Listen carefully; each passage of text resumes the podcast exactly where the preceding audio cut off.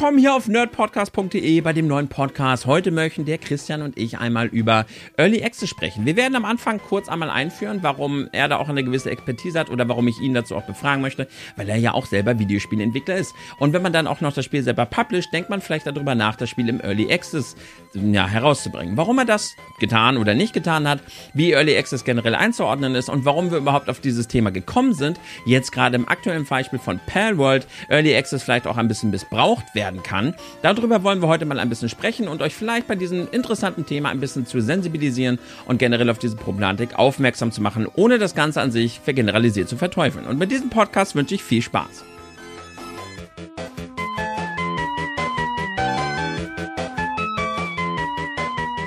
Und damit herzlich willkommen hier heute zum Sonntagspodcast. Einfach mal eine gemütliche Zusammenkunft und ein bisschen Laberei und Quatscherei mit einem groben Thema. Ich begrüße, Hallöchen Christian. Moin, da bin ich. Es, und? Es, bin ich. Wie hast du es heute so? Oh ja, ne? Ich habe eine etwas entspanntere Woche hinter mir, nachdem ich seit Weihnachten recht durchgearbeitet habe. Das heißt, ich Wo dran? so vier, äh, Leben, alles, Arbeit, Zeugs, äh, Videospiele, Videos, äh, Consulting, Merchandise-Kram. Ja. Ich habe jetzt eine Freundin fest angestellt, ähm, damit wir halt das Videospiel ein bisschen weiterbringen. Ja. Und ja, und das heißt natürlich, wenn du jemanden anstellst, dann brauchst du Geld. Und um Geld zu bekommen, musst du viel Sachen machen. Ja. Vor allem, wenn du halt nicht reicher Influencer bist und Let's Plays machst und damit irgendwie deine Trilliarden Views bekommst, dann musst du halt irgendwie anders gucken, wie du das Geld zusammenbekommst. Ja, ja. Und dann vor allem dann der ganze rechtliche Kram, ne? sobald eine Anstellung ist und Versicherung und, äh, und so weiter und so fort. Ja, darum habe ich mich ja gekümmert. ähm, ja, nein. äh, sagen wir so, die Person bekommt ihr Geld und es ist immerhin alles rechtlich geklärt. Okay. So wie es sein muss. Von da, ja. Aber ja, das, jetzt geht es ja eher darum, natürlich das alles hinzubekommen. Bis Sommer muss das Spiel fertig sein, damit man überhaupt eine Chance hat, Plus zu machen. Ähm, Bis Sommer? Ja. Man davon abgesehen, es ist halt ein Switch-Lead, also die, Ja. die Plattform ist Switch. Und sollte die Switch 2 vorher erscheinen, wäre das nicht so schön. Deswegen muss das Spiel eigentlich erscheinen, bevor die nächste Switch-Konsole erscheint. Aber so wie es aussieht, sieht es gut aus. Also ich glaube, um die Chance, dass das Gerät wirklich im äh, Sommer noch erscheint, hätten sie jetzt bewerben müssen. Weil sie Ja. nicht garantiert sechs Monate Zeit nehmen.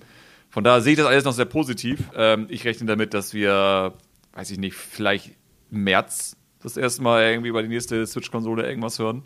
Ja. Und wir dann einen Release zum Herbst, Winter haben. Und das wäre von Timing her genau, was wir brauchen. Sprich, wir werden so ein schönes Abschiedsding für die Konsole. Ja. Was natürlich so gemein ist, weil da ich, ich, ich bin ja Mister, ich mecker über schlecht gemachte Spiele aus der technischen Sicht. Das heißt, das Spiel ist natürlich in der Hinsicht auch mit sehr viel Finesse gemacht, um halt so viel wie möglich aus der Switch rauszuholen. Und ich sehe ja schon kommen, dass dann irgendwelche Leute sagen so, ah ja, am Ende der Switch, da kriegen die Entwickler nochmal irgendwas auf der Konsole geschissen. Und ich denke so, das ist mein zweites Spiel auf der Konsole. Das ist so, Ja. das ist, das ist, ich, ich bin nicht jemand, der ständig auf der Konsole irgendwas veröffentlicht. Deswegen ist das so gemein, weil das, was ich jetzt eigentlich mache, in der Theorie, hätte ich das ja auch schon damals hinbekommen. Aber ich persönlich brauche das Know-how. Ich muss es ja auch selbst erstmal alles lernen. Ja. Sprich, äh, ich bin sehr gespannt auf die nächste Konsole von Nintendo, weil ich gerne bei Low-End-Hardware bleibe, weil es mir einfach Spaß macht. Um dann vielleicht am Anfang der Konsolengeneration mal irgendwas Gutes hinzubekommen, wo man sagt so, ey, das sieht ja gar nicht mal so scheiße aus. Ja. Wenn es in Pokémon nicht gut aussieht. Aber das ist eine andere Sache.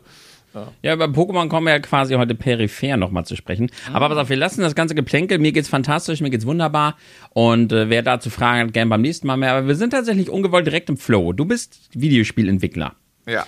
So, du hast ein Projekt unter deiner Fuchtel und so wie ich das, das ist ja auch dein Spiel. Also du bist Ja, das ist mein nicht, du, du entwickelst nicht nur, sondern du bist auch, du bist hauptverantwortlich für das Spiel. Also ich bin hauptverantwortlich für das Spiel, was ich entwickle, was ich halt unter meinen Fittichen mache, was ich Mhm. sozusagen auch dadurch dann finanziere. Ähm, um das Geld halt reinzubekommen, entwickle ich bei anderen Leuten mit. Mache Mhm. halt Consulting zum Beispiel für Optimierung. Ähm, oder mache Tech Artist. Das ist, also Tech Artist bedeutet, das muss ich selbst lernen. Ich wurde äh, damals bei Outward Soulstorm reingeworfen auf, beim Switchport. Ja. Ähm, einfach nur, weil die Firma mich kannte und sie Unterstützung brauchten. Und da habe ich erst gelernt, dass das, was ich tue, tatsächlich einen Begriff heutzutage hat. Denn das war eine lange Zeit nicht klar. Ein Tech Artist ist sozusagen jemand, der grundsätzlich einfach am Spiel arbeitet, um Sachen ins Spiel zu bekommen.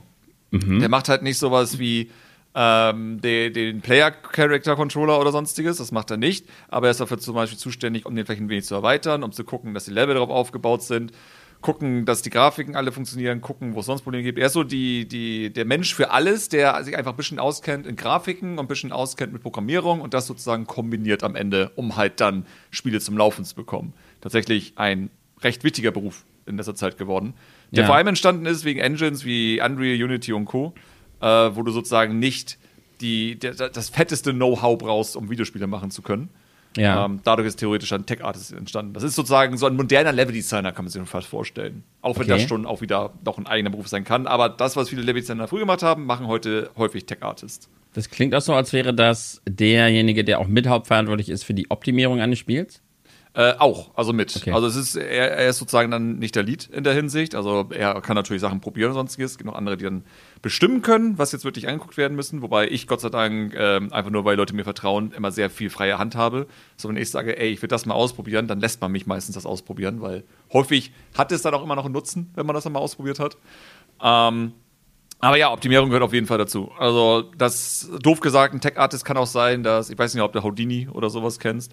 Ähm, das ist so eine Software, mit der du theoretisch Algorithmen via äh, Graphen programmierst. Also du hast halt so, so Steckknöpfe, die du zusammenpackst und dadurch kann, entstehen, entstehen dann halt Formeln, wodurch du halt Sachen automatisiert machen kannst. Sowas wie du kannst ganze Städte dadurch dann generieren lassen. Oder du kannst sagen, ey, ich möchte einen Steg basteln, dass ich nur Pfade legen muss und dann würden halt äh, Holzplatten und die Steg, äh, und sonstiges würden dann automatisiert platziert werden, also ein Kram. Sowas ist Houdini zum Beispiel, das nutzt man dafür. Und wir hatten zum Beispiel einen Tech-Artist im Team, der hat sich damit viel auseinandergesetzt und der hat sozusagen sein Houdini-Wissen genutzt, um bei Oddworld fast jede große Umgebung äh, durch Houdini einmal jagen zu können mit so einem selbstgemachten kleinen Algorithmus, um halt zum Beispiel Polygone von Rückseiten von Felsen und sonstiges automatisiert zu entfernen, damit man das halt nicht per Hand machen muss und all so ein Kram. Ja. Und das ist auch ein Tech-Artist. Also sowas wie, ähm, was wir auch bei Hogwarts Legacy haben, ähm, äh, wo man da natürlich wieder anmerken muss, fuck Rolling, egal. Äh, aber dennoch, Hogwarts Legacy ist in dem Sinne interessant, weil der Switch-Port ist theoretisch genau das, was sie bei äh, Oddworld Soulstorm gemacht haben. Sie mussten jedes Asset, also jedes Modell einmal angucken und nochmal optimieren.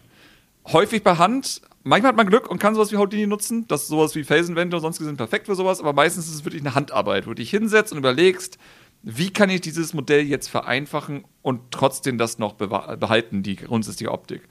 Und da sind zum Beispiel die beiden Spiele sich einfach super ähnlich, wo einfach Sachen hinzugefügt werden, auch, also neue Grafiken gemacht werden, um andere Grafiken zu verstecken, um zum Beispiel Wände zu erstellen, die vorher nicht da waren, um das dann halt, ja, die Weitsicht ein bisschen einzugrenzen, also ein Kram, was bei Oddworld schwer ist, weil das ganze Spiel basiert darauf, dass du dich in riesigen Umgebungen befindest. Ja. Aber dennoch, hin und wieder war es halt machbar. Und ja, so, oder sowas wie, ähm, dass du dafür sorgst, dass das Occluding-System, was zum Beispiel Unity nutzt, äh, ich glaube Penumbra oder um, Umbra oder irgendwie so ist egal. Ähm, bedeutet, es gibt ja verschiedene Systeme, damit äh, Sachen, die von, zum Beispiel wenn da eine Wand ist, dass die Objekte hinter der Wand nicht gerendert werden. Dafür muss es ja Systeme geben. Und da gibt es auch noch verschiedene Kniffe, die man machen kann. Zum Beispiel in Unity kannst du einfach riesige Cubes platzieren und dann sagen, das ist jetzt ein Occluder, das ist sozusagen wirklich eine Wand. Weil wenn du das nicht machst, dann nutzt halt Unity alle möglichen Modelle, um dann halt zu berechnen, kann man da was sehen oder nicht. Und dadurch entstehen dann häufig Lücken. Und dann sozusagen kann es sein, dass obwohl da eine Wand ist, Unity das nicht ganz checkt und dann halt Sachen dahinter rendert, weil die Wand vielleicht zu dünn ist oder sonstiges und dadurch der Strahl dann irgendwie da durchkommt. Das heißt, wenn du dann per Hand diese riesigen Boxen platzierst, weiß Unity wirklich, okay, das ist eine fette Wand, da kommt nichts durch, ich werde hier alles dahinter ausblenden. Okay. Und das ist zum Beispiel auch ein Tech-Artist-Job. Da muss ich halt einen Tech-Artist hinsetzen und dann halt diese Würfel platzieren überall. Und das ist Ja. so, das ist ein Tech, also Tech-Artist ist wirklich so eierlegende Wollmilchsäule für alles, damit ein Spiel irgendwie am Ende funktioniert. Okay. Und Ja. äh, genau, und du hast ja aber auch dein. Du, du hast ja schon mal ein Spiel veröffentlicht, ne? Ja, das ist ein bisschen länger her. Ähm, Ja. Ein Jahr nachdem die Switch erschienen ist, 2018.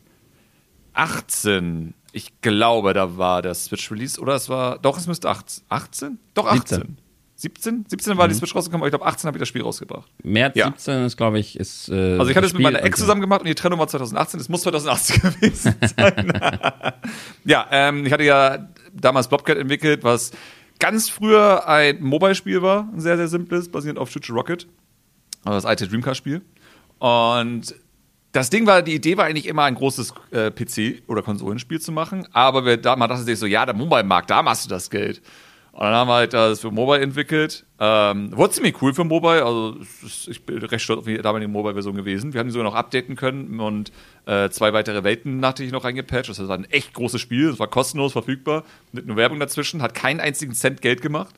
Ähm, vor allem, weil man natürlich dann auch nochmal Minus rechnet für die Stunden, die man rein investiert hat. Also beide, so, äh, beziehungsweise Ben, also mein Musikerkollege war damals ja auch schon dabei, mit äh, 15 Jahren und hat halt Musik gemacht. Das heißt, all die ganze Arbeit, die wir reingesteckt haben, ist null wieder reingekommen. So überhaupt nicht. Ja. Ich glaube, das Spiel hat irgendwie auf Mobile vielleicht so 100 Euro gemacht insgesamt, obwohl wir da mehrere Monate reingesteckt haben. Und dann hat man halt eine PC-Version gemacht. Das bedeutet halt sozusagen das ganze Spiel nochmal anfassen und auf den PC portieren, Maussteuerung reinmachen. Ähm, schon mal überlegen, Controllersteuerung auch schon irgendwie einbauen und all so ein Kram. Äh, aber damals noch nicht so ernst. Ähm, und dann war die PC-Version fertig und die ist dann auch erschienen.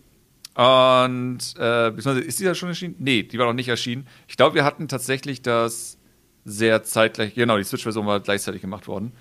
Ähm, und ja, dann kam das große Ding Multiplayer war rein, reingebaut worden, weil das Switch Rocket hat Multiplayer gehabt und das war eigentlich so das Herz des Spiels, also musste auch bei mir ein Multiplayer mit rein. Da ich ein bisschen dumm war, dachte ich mir, wie wär's mit Online-Multiplayer? Da habe ich einen Online-Multiplayer programmiert, dann hatte ich ein Switch-Dev-Kit. Gott sei Dank äh, sehr, sehr früh eins bekommen, als einer der ersten normalen Indies sozusagen. Ähm, und das dann halt auf die Switch portiert. Da habe ich sehr viel gelernt. Ich habe jetzt zum Beispiel gelernt, dass meine PC-Version, ähm, ja, äh, sagen wir so, sie, sie, sie war nicht so optimiert und es ist halt beeindruckend zu sehen, dass ein Blobcat ist kein hübsches Spiel, sagen wir so. Äh, Das hübsche sind die 2D-Grafiken, weil die sind auch nicht von mir. Aber zu sehen, dass dieses Spiel dann wirklich kacke läuft auf der Switch, zum ersten Mal, als ich es damals gestartet hatte, war schon schockierend zu sehen. Weil dann für mich zum allerersten Mal klar wurde, oh, optimieren bedeutet einiges mehr als einfach nur, weiß ich nicht, wenige Polygone nutzen. Und also kam das Spiel hat sehr wenige Polygone genutzt, aber dennoch in vielen Leveln lief das halt richtig, richtig schlecht. Und da musste ich erstmal so die Basics lernen, was heißt denn überhaupt Optimierung? Was heißt das denn überhaupt, ein Spiel auf 60 FPS zu optimieren und all so ein Kram? Und Blobcat hat da auch noch sehr viele Pitfalls. Also es läuft auf 60 Bilder, selbst in den anstrengendsten Leveln. Aber ich glaube, hier und da gibt es ein paar Mini-Ruckler bei bestimmten Sachen. Und die will ich natürlich immer gerne so gut wie möglich vermeiden, vor allem bei so einem einfachen Spiel wie Blobcat. Ähm, und das neue Spiel, was ich halt aktuell mache, ist halt dann anders als Blobcat, was einfach nur so ein, du lädst ein Level, hast einen Top-Down an sich und hast einen ganz kleinen Mini-Bereich. Es ist halt einfach eine sehr, sehr große offene Welt, in der halt ständig Szenen rein und rausgeladen werden und trotzdem das irgendwie versucht wird, mit 1080p und 60 Bildern zu spielen. Also so eine Sache, die selbst Nintendo sich selbst nicht getraut hat. Ähm, Wobei es kann sein, und ich werde natürlich versuchen es zu optimieren, es kann sein, dass ich jetzt tatsächlich den Nintendo-Weg machen muss, wie Mario 3D World, bzw. Bowser Fury, wo halt der Handheld-Modus mit 30 Bildern laufen muss. Weil äh, es ist, es ist halt so krass zu sehen, äh, und das wird Nintendo auch das Problem gehabt haben, je nachdem, wie du dein Spiel entwickelst, vor allem wenn es viele Post-Processing-Effekte verwendet, also sowas wie Bloom, Color Correction, äh, dieses, dieses ähm, SSAO ähm, und all so ein Kram, so diese ganzen Post-Processing-Effekte, die ganz am Ende noch aufgepackt werden, die sind super anstrengend, wenn du halt 1080p renderst und deswegen sozusagen läuft dann der Dock-Modus scheiße und meistens an Handheld besser. Aber wenn du das nicht hast, so wie ich, wo ich nur einen Blumeneffekt draufgeknallt habe, ansonsten ist da kein Post-Processing-Effekt, merkst du erst, wie unterschiedlich die Kraft von Handheld und Dock-Modus am Ende ist. Und der Dock-Modus läuft halt stabil, super stabil, 60 Bilder, GPU so auf, sagen wir mal, 70 bis 80 Prozent maximal. Handheld-Modus ist eine andere Geschichte. Das kratzt halt in bestimmten Bereichen an die 100 Prozent und geht dann halt auch runter mit der Framerate. Oh, Es ist noch nicht fertig optimiert, also da fehlen noch einige Sachen. Aber dennoch ist natürlich eine Sache, die ich jetzt schon im Hinterkopf behalte, weil wenn du diese Ziele setzt und die Switch als Lead-Plattform hast, musst du das machen. Aber ja, ist doof gesagt, Optimierung ist wirklich unfassbar viel Arbeit und du musst super viel Know-how haben. Und ich verstehe, warum sehr, sehr viele Spiele sozusagen das deswegen nicht hinbekommen. Ich verstehe es aber nicht, wenn es professionelle Firmen sind, weil die haben all das Geld der Welt und können sich die Leute anheuern, wenn sie eben diese Problematik haben. Ja. Ja, das ist so mein, mein TED-Talk dazu. Okay, das heißt, wenn du jetzt, du bist ja, du entwickelst ja nicht nur das Spiel, sondern dadurch, dass du ja verantwortlich bist, bist du ja auch für das Publishing des Spiels verantwortlich. Und bei der ganzen Überlegung, wenn man so überlegt, okay, was, was, was mache ich jetzt genau mit dem Spiel? Welchen Weg gehe ich? Denkt man da auch über Early Access nach? Wenn ja, ähm, inwiefern? Wenn nein, warum nicht? Also, Early Access ist eine Sache für mich persönlich, die nur in ganz bestimmten Fällen funktioniert. Bei meinem Spiel klappt es nicht. Mein Spiel Warum ist darum nicht? aufgebaut. Es ist ein, ähm, wie gesagt, so ein Mini-Open-World-Spiel. Und ich habe frühe Versionen, die jetzt erscheinen für alle meine Patrons, weil ich denen halt direkt sagen kann, Leute, das ist null final. So, ich, ich hatte ja zum Beispiel einen Patreon, der angemerkt hat, ja, da ist ein Rechtschreibfehler in, der, in den einen Text, wo ich ihnen auch noch sagen muss, Alle Texte werden ausgetauscht. Es ist alles gerade temporär. Es ist alles nicht echt. Das ist alles einfach nur, damit es überhaupt noch irgendwie da ist und wir dann später die echten Texte einfügen können und all so ein Kram. Bedeutet, wenn du jetzt das Spiel spielen würdest, du hast null Gefühl dafür, wie das Spiel am Ende sein wird. Selbst wir haben natürlich ein bisschen Bange davor. Ja. Äh, das ist immer so diese Problematik beim Videospielen wickeln. Du weißt bis zu einem bestimmten Zeitpunkt nicht, ob das Spiel Spaß macht. Es ist total verrückt. Ähm, zumindest bei den meisten Videospielen. Es gibt natürlich diese Ausnahmefälle, ne? diese Arcade-Spiele. Ja, ja. Und genau da kommen, will ich eigentlich hinkommen. Diese ganzen Arcade-Spiele, die darauf basieren, dass du einen richtig geilen Character-Controller oder sowas hast. So, was richtig Spaß macht, durch die Gegend zu gehen oder das, was wir jetzt haben mit Lethal Company zum Beispiel, wo es eigentlich eine sehr, sehr basic Gameplay-Loop ist, die einfach von Anfang an funktioniert und du jetzt eigentlich nur noch mehr Content machen musst. Das funktioniert in Early Access. Alle Spiele, die aber wirklich sozusagen ein Anfang und ein Ende haben und nicht auf Highscore oder, weiß ich nicht, sozusagen random generierte Level oder sonstiges hat, äh, das klappt dann nicht. So, du, du kannst kein Spiel, was sozusagen irgendwo einen Start und ein Ende hat und eine erkundbare Welt hat, nicht irgendwie sagen, jo, dieser Bereich der Welt ist jetzt abgeschnitten, weil der ist noch nicht fertig. Das verstehen Leute einfach nicht. Ja. Und das ist sozusagen der einzige Weg, wie Early Access für mich funktioniert, wenn du halt diese Arcade-Spiele hast, wenn du diese Rook-like oder sonstigen Spiele hast. Wie gesagt, die The Company ist ein schönes Beispiel aktuell, weil das ist so genau das. Ähm, oder damals noch Phasmophobia, wenn, das ist vielleicht für viele noch bekannter. Ja, ja. Äh, wenn du sozusagen die ganzen Spiele hast, die einfach darauf basieren, dass du irgendwie etwas schon hast und es funktioniert und du musst jetzt einfach noch mehr Content machen. So dieses, es macht jetzt schon Spaß. Ja. Und dann geht's weiter. Mein Spiel macht jetzt nicht Spaß. Es ist unmöglich, dass das jetzt Spaß macht, weil die grundsätzliche Idee, die ich erreichen möchte, ist noch gar nicht drin, weil so. die ist erst da, wenn da mindestens zehn Quests im Anfangsbereich sind. Und wir haben nicht mal die erste richtige drin. Die kommt jetzt sozusagen, dass wir eine erste richtige Quest haben außerhalb des Tutorial-Bereiches. Mhm. Und das ist das Ding. So, wenn wir das erreicht hätten, dann könnte man eine Demo-Version machen, aber ich würde nicht Early Access machen, weil es dauert dann halt noch sehr, sehr lang, bis halt der restliche Kram vom Spiel drin ist. Und ich habe das Gefühl, die Leute würden gar nicht so schnell begreifen, was das Spiel wirklich ist, wenn es nicht von Anfang an komplett ist. Das ist so, als wenn du halt so ein Zelda-Spiel hättest. Ne? Also ich ja. kann mir zum Beispiel vorstellen, ein Zelda-Spiel als Early Access zu machen. Weil, was bringt das ein? Mario hingegen, so Mario Odyssey, wo du sozusagen wirklich die Level äh, linear entwickelst, sodass du wirklich sagst, okay, ich mache jetzt hier dieses Level komplett fertig, dann dieses Level komplett fertig und das ist jetzt Early Access, dass ihr die ersten beiden Welten sozusagen spielen könnt. Das kann ich mir vorstellen. Das funktioniert wiederum. Aber ja, alles, was sozusagen mit offener Welt und sowas erkunden hat, klappt so einfach nicht. Ja. Es ist interessant, was du so für Beispiele nennst, weil halt, also um auch mal kurz aufzuklären, was Early Access ist, das werden wahrscheinlich die meisten wissen. Man nennt es halt auch ähm, Early Funding oder Paid Alpha. Ähm, ist ein Finanzierungsmodell, was man halt sagt, okay, man zahlt für ein frühes Entwicklungsstadium des Spiels, mhm. darf das Spiel schon spielen, aber es ist halt noch nicht fertig und der, so kann dann halt der Entwickler mit den Einnahmen, also man bezahlt das Spiel und äh, man, so wie das Spiel ist, oft ist es dann in dem Stadium dann auch günstiger, als es dann vielleicht später im, im Vollpreis ist, wie im Fall von Minecraft. Da war es erst für 10 Euro im Early Access, dann hat eine vorveröffentlichte Version 15 Euro und am Ende hat dann die Vollversion 20 Euro gekostet. Und gut, Minecraft ist da die größte Erfolgsstory. Da hat es dann tatsächlich dafür gereicht, dass durch das Early Access er seinen Job kündigen konnte und dann die Arbeit an Minecraft, so wie er eigentlich wollte, fortsetzen konnte. Und dann im Endeffekt ist daraus einer der größten Welthits geworden, die wir so kennen. Es gibt natürlich auch viele negative Beispiele, die ihr ganzes Leben lang in Early Access ich würde sagen, hängen. mehr negativ als positiv. Leider also, ja. Das ist halt so ein bisschen das Ding. Es, es, sind halt wirklich viele Spiele, die dann halt in ihrem Early Access Status bleiben, da nie rauskommen. Und daraus soll es gleich so ein bisschen auch gehen, wenn wir uns so einige Beispiele angucken. Ähm, das Ding ist halt auch, es gibt keine Garantie, dass das Spiel jemals veröffentlicht wird. Das ist halt auch so eine kleine Problematik bei dem Ganzen. Man kauft das Spiel, man bekommt aber keine Garantie, dass das Spiel rauskommt. Und wenn es nicht rauskommt, ist es auch nicht so, dass man das Geld irgendwie zurückfordern kann. Da habe ich vorhin halt nochmal geguckt. Da gibt es keine rechtliche äh, Grundlage für. Das Geld, du kannst es auch nicht großartig zurück. Hm bekommen das Geld, das ist dann alles abgesichert. Interessanterweise, je nach Land ist das ein bisschen unterschiedlich. Deshalb gibt es Early Access halt auch öfter mal in einigen Ländern eben nicht, weil da die rechtliche Lage ein bisschen schwieriger ist und man sich dann der äh, rechtlichen Lage da anpassen muss. Da gibt dann halt zum Beispiel Steam, gibt für einige Länder kein Early Access frei, weil sie da keinen Bock haben, da irgendwie großartig mit den Gesetzen des Landes in Konflikt zu geraten. Aber ja, so sind zum Beispiel sehr erfolgreiche Beispiele, die du zum Beispiel genannt hast, sind Slay the Spire. Das ist halt ein Deckbilderspiel. Mhm wo das Grundspiel funktioniert hat und dann wurde halt während der Early Access Phase wurde halt immer mehr Karten dazu gepackt, die gepatcht werden konnten. Ein neuer Charakter wurde erstellt und es gab dann noch eine, eine extra Phase. Hades ist ein Beispiel, also wie gesagt, der Roguelike, wo das Spiel funktioniert hat, Dead Cells oder zum Beispiel Darkest auch? Dungeon. Wie bitte? Baldur's Gate, Baldur's Gate war, glaube ich, auch. Also Baldur's Gate 3 war auch eine, auch eine Weile im ja. Early Access, ja. Und man, muss man vielleicht noch ein weiterer Punkt hinzugeben. Ähm, ja. Von das ist ja sozusagen so ein Beispiel, wo man sagen würde, aber du hast doch gerade gesagt, hey, da geht nicht.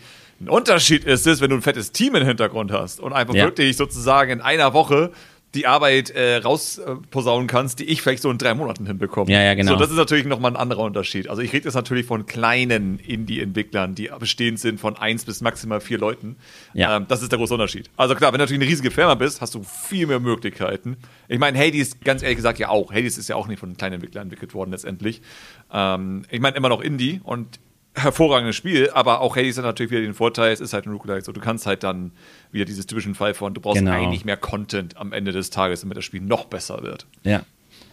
Aber dann gibt es halt auch Spiele wie ähm, Seven Days to Die, was glaube ich seit zehn Jahren im Early Access hängt, immer noch nicht veröffentlicht wurde. Nun muss man sagen, das Spiel wurde, wurde im Laufe der Zeit verändert. Es macht Spaß, es ist spielbar und äh, auch grafisch. Also sie arbeiten daran, sie haben nur nicht leider die Möglichkeiten, das Spiel wahrscheinlich jemals zu veröffentlichen, aber es wurde halt im Laufe der Zeit sehr verändert. Phasmophobia haben sie auch sehr viel dran verbessert, sehr viel dran gearbeitet im Laufe der Zeit. Daisy auch so ein Beispiel, aber es ist leider. Ist ja immer noch, ne? Ist ja immer noch Early Access. Ist immer noch, immer noch ja, Early ja. Access. Ist ja. immer noch Early Access, aber muss, also bei dem Spiel ist halt so krass Ah, es ist auch so als Entwickler immer schwer nachzuempfinden. Ne? Also du guckst dir immer so die Updates an und denkst dir so, was macht ihr eigentlich genau? So, es ist ja. ganz, ganz schlimm bei dem Spiel gewesen. Ich glaube, das ist auch der Grund, warum viele dann aufgehört haben zu spielen. Ähm, so, es gibt ja immer Patches und es gibt ja auch immer Updates und es wird ja auch immer Sachen gemacht.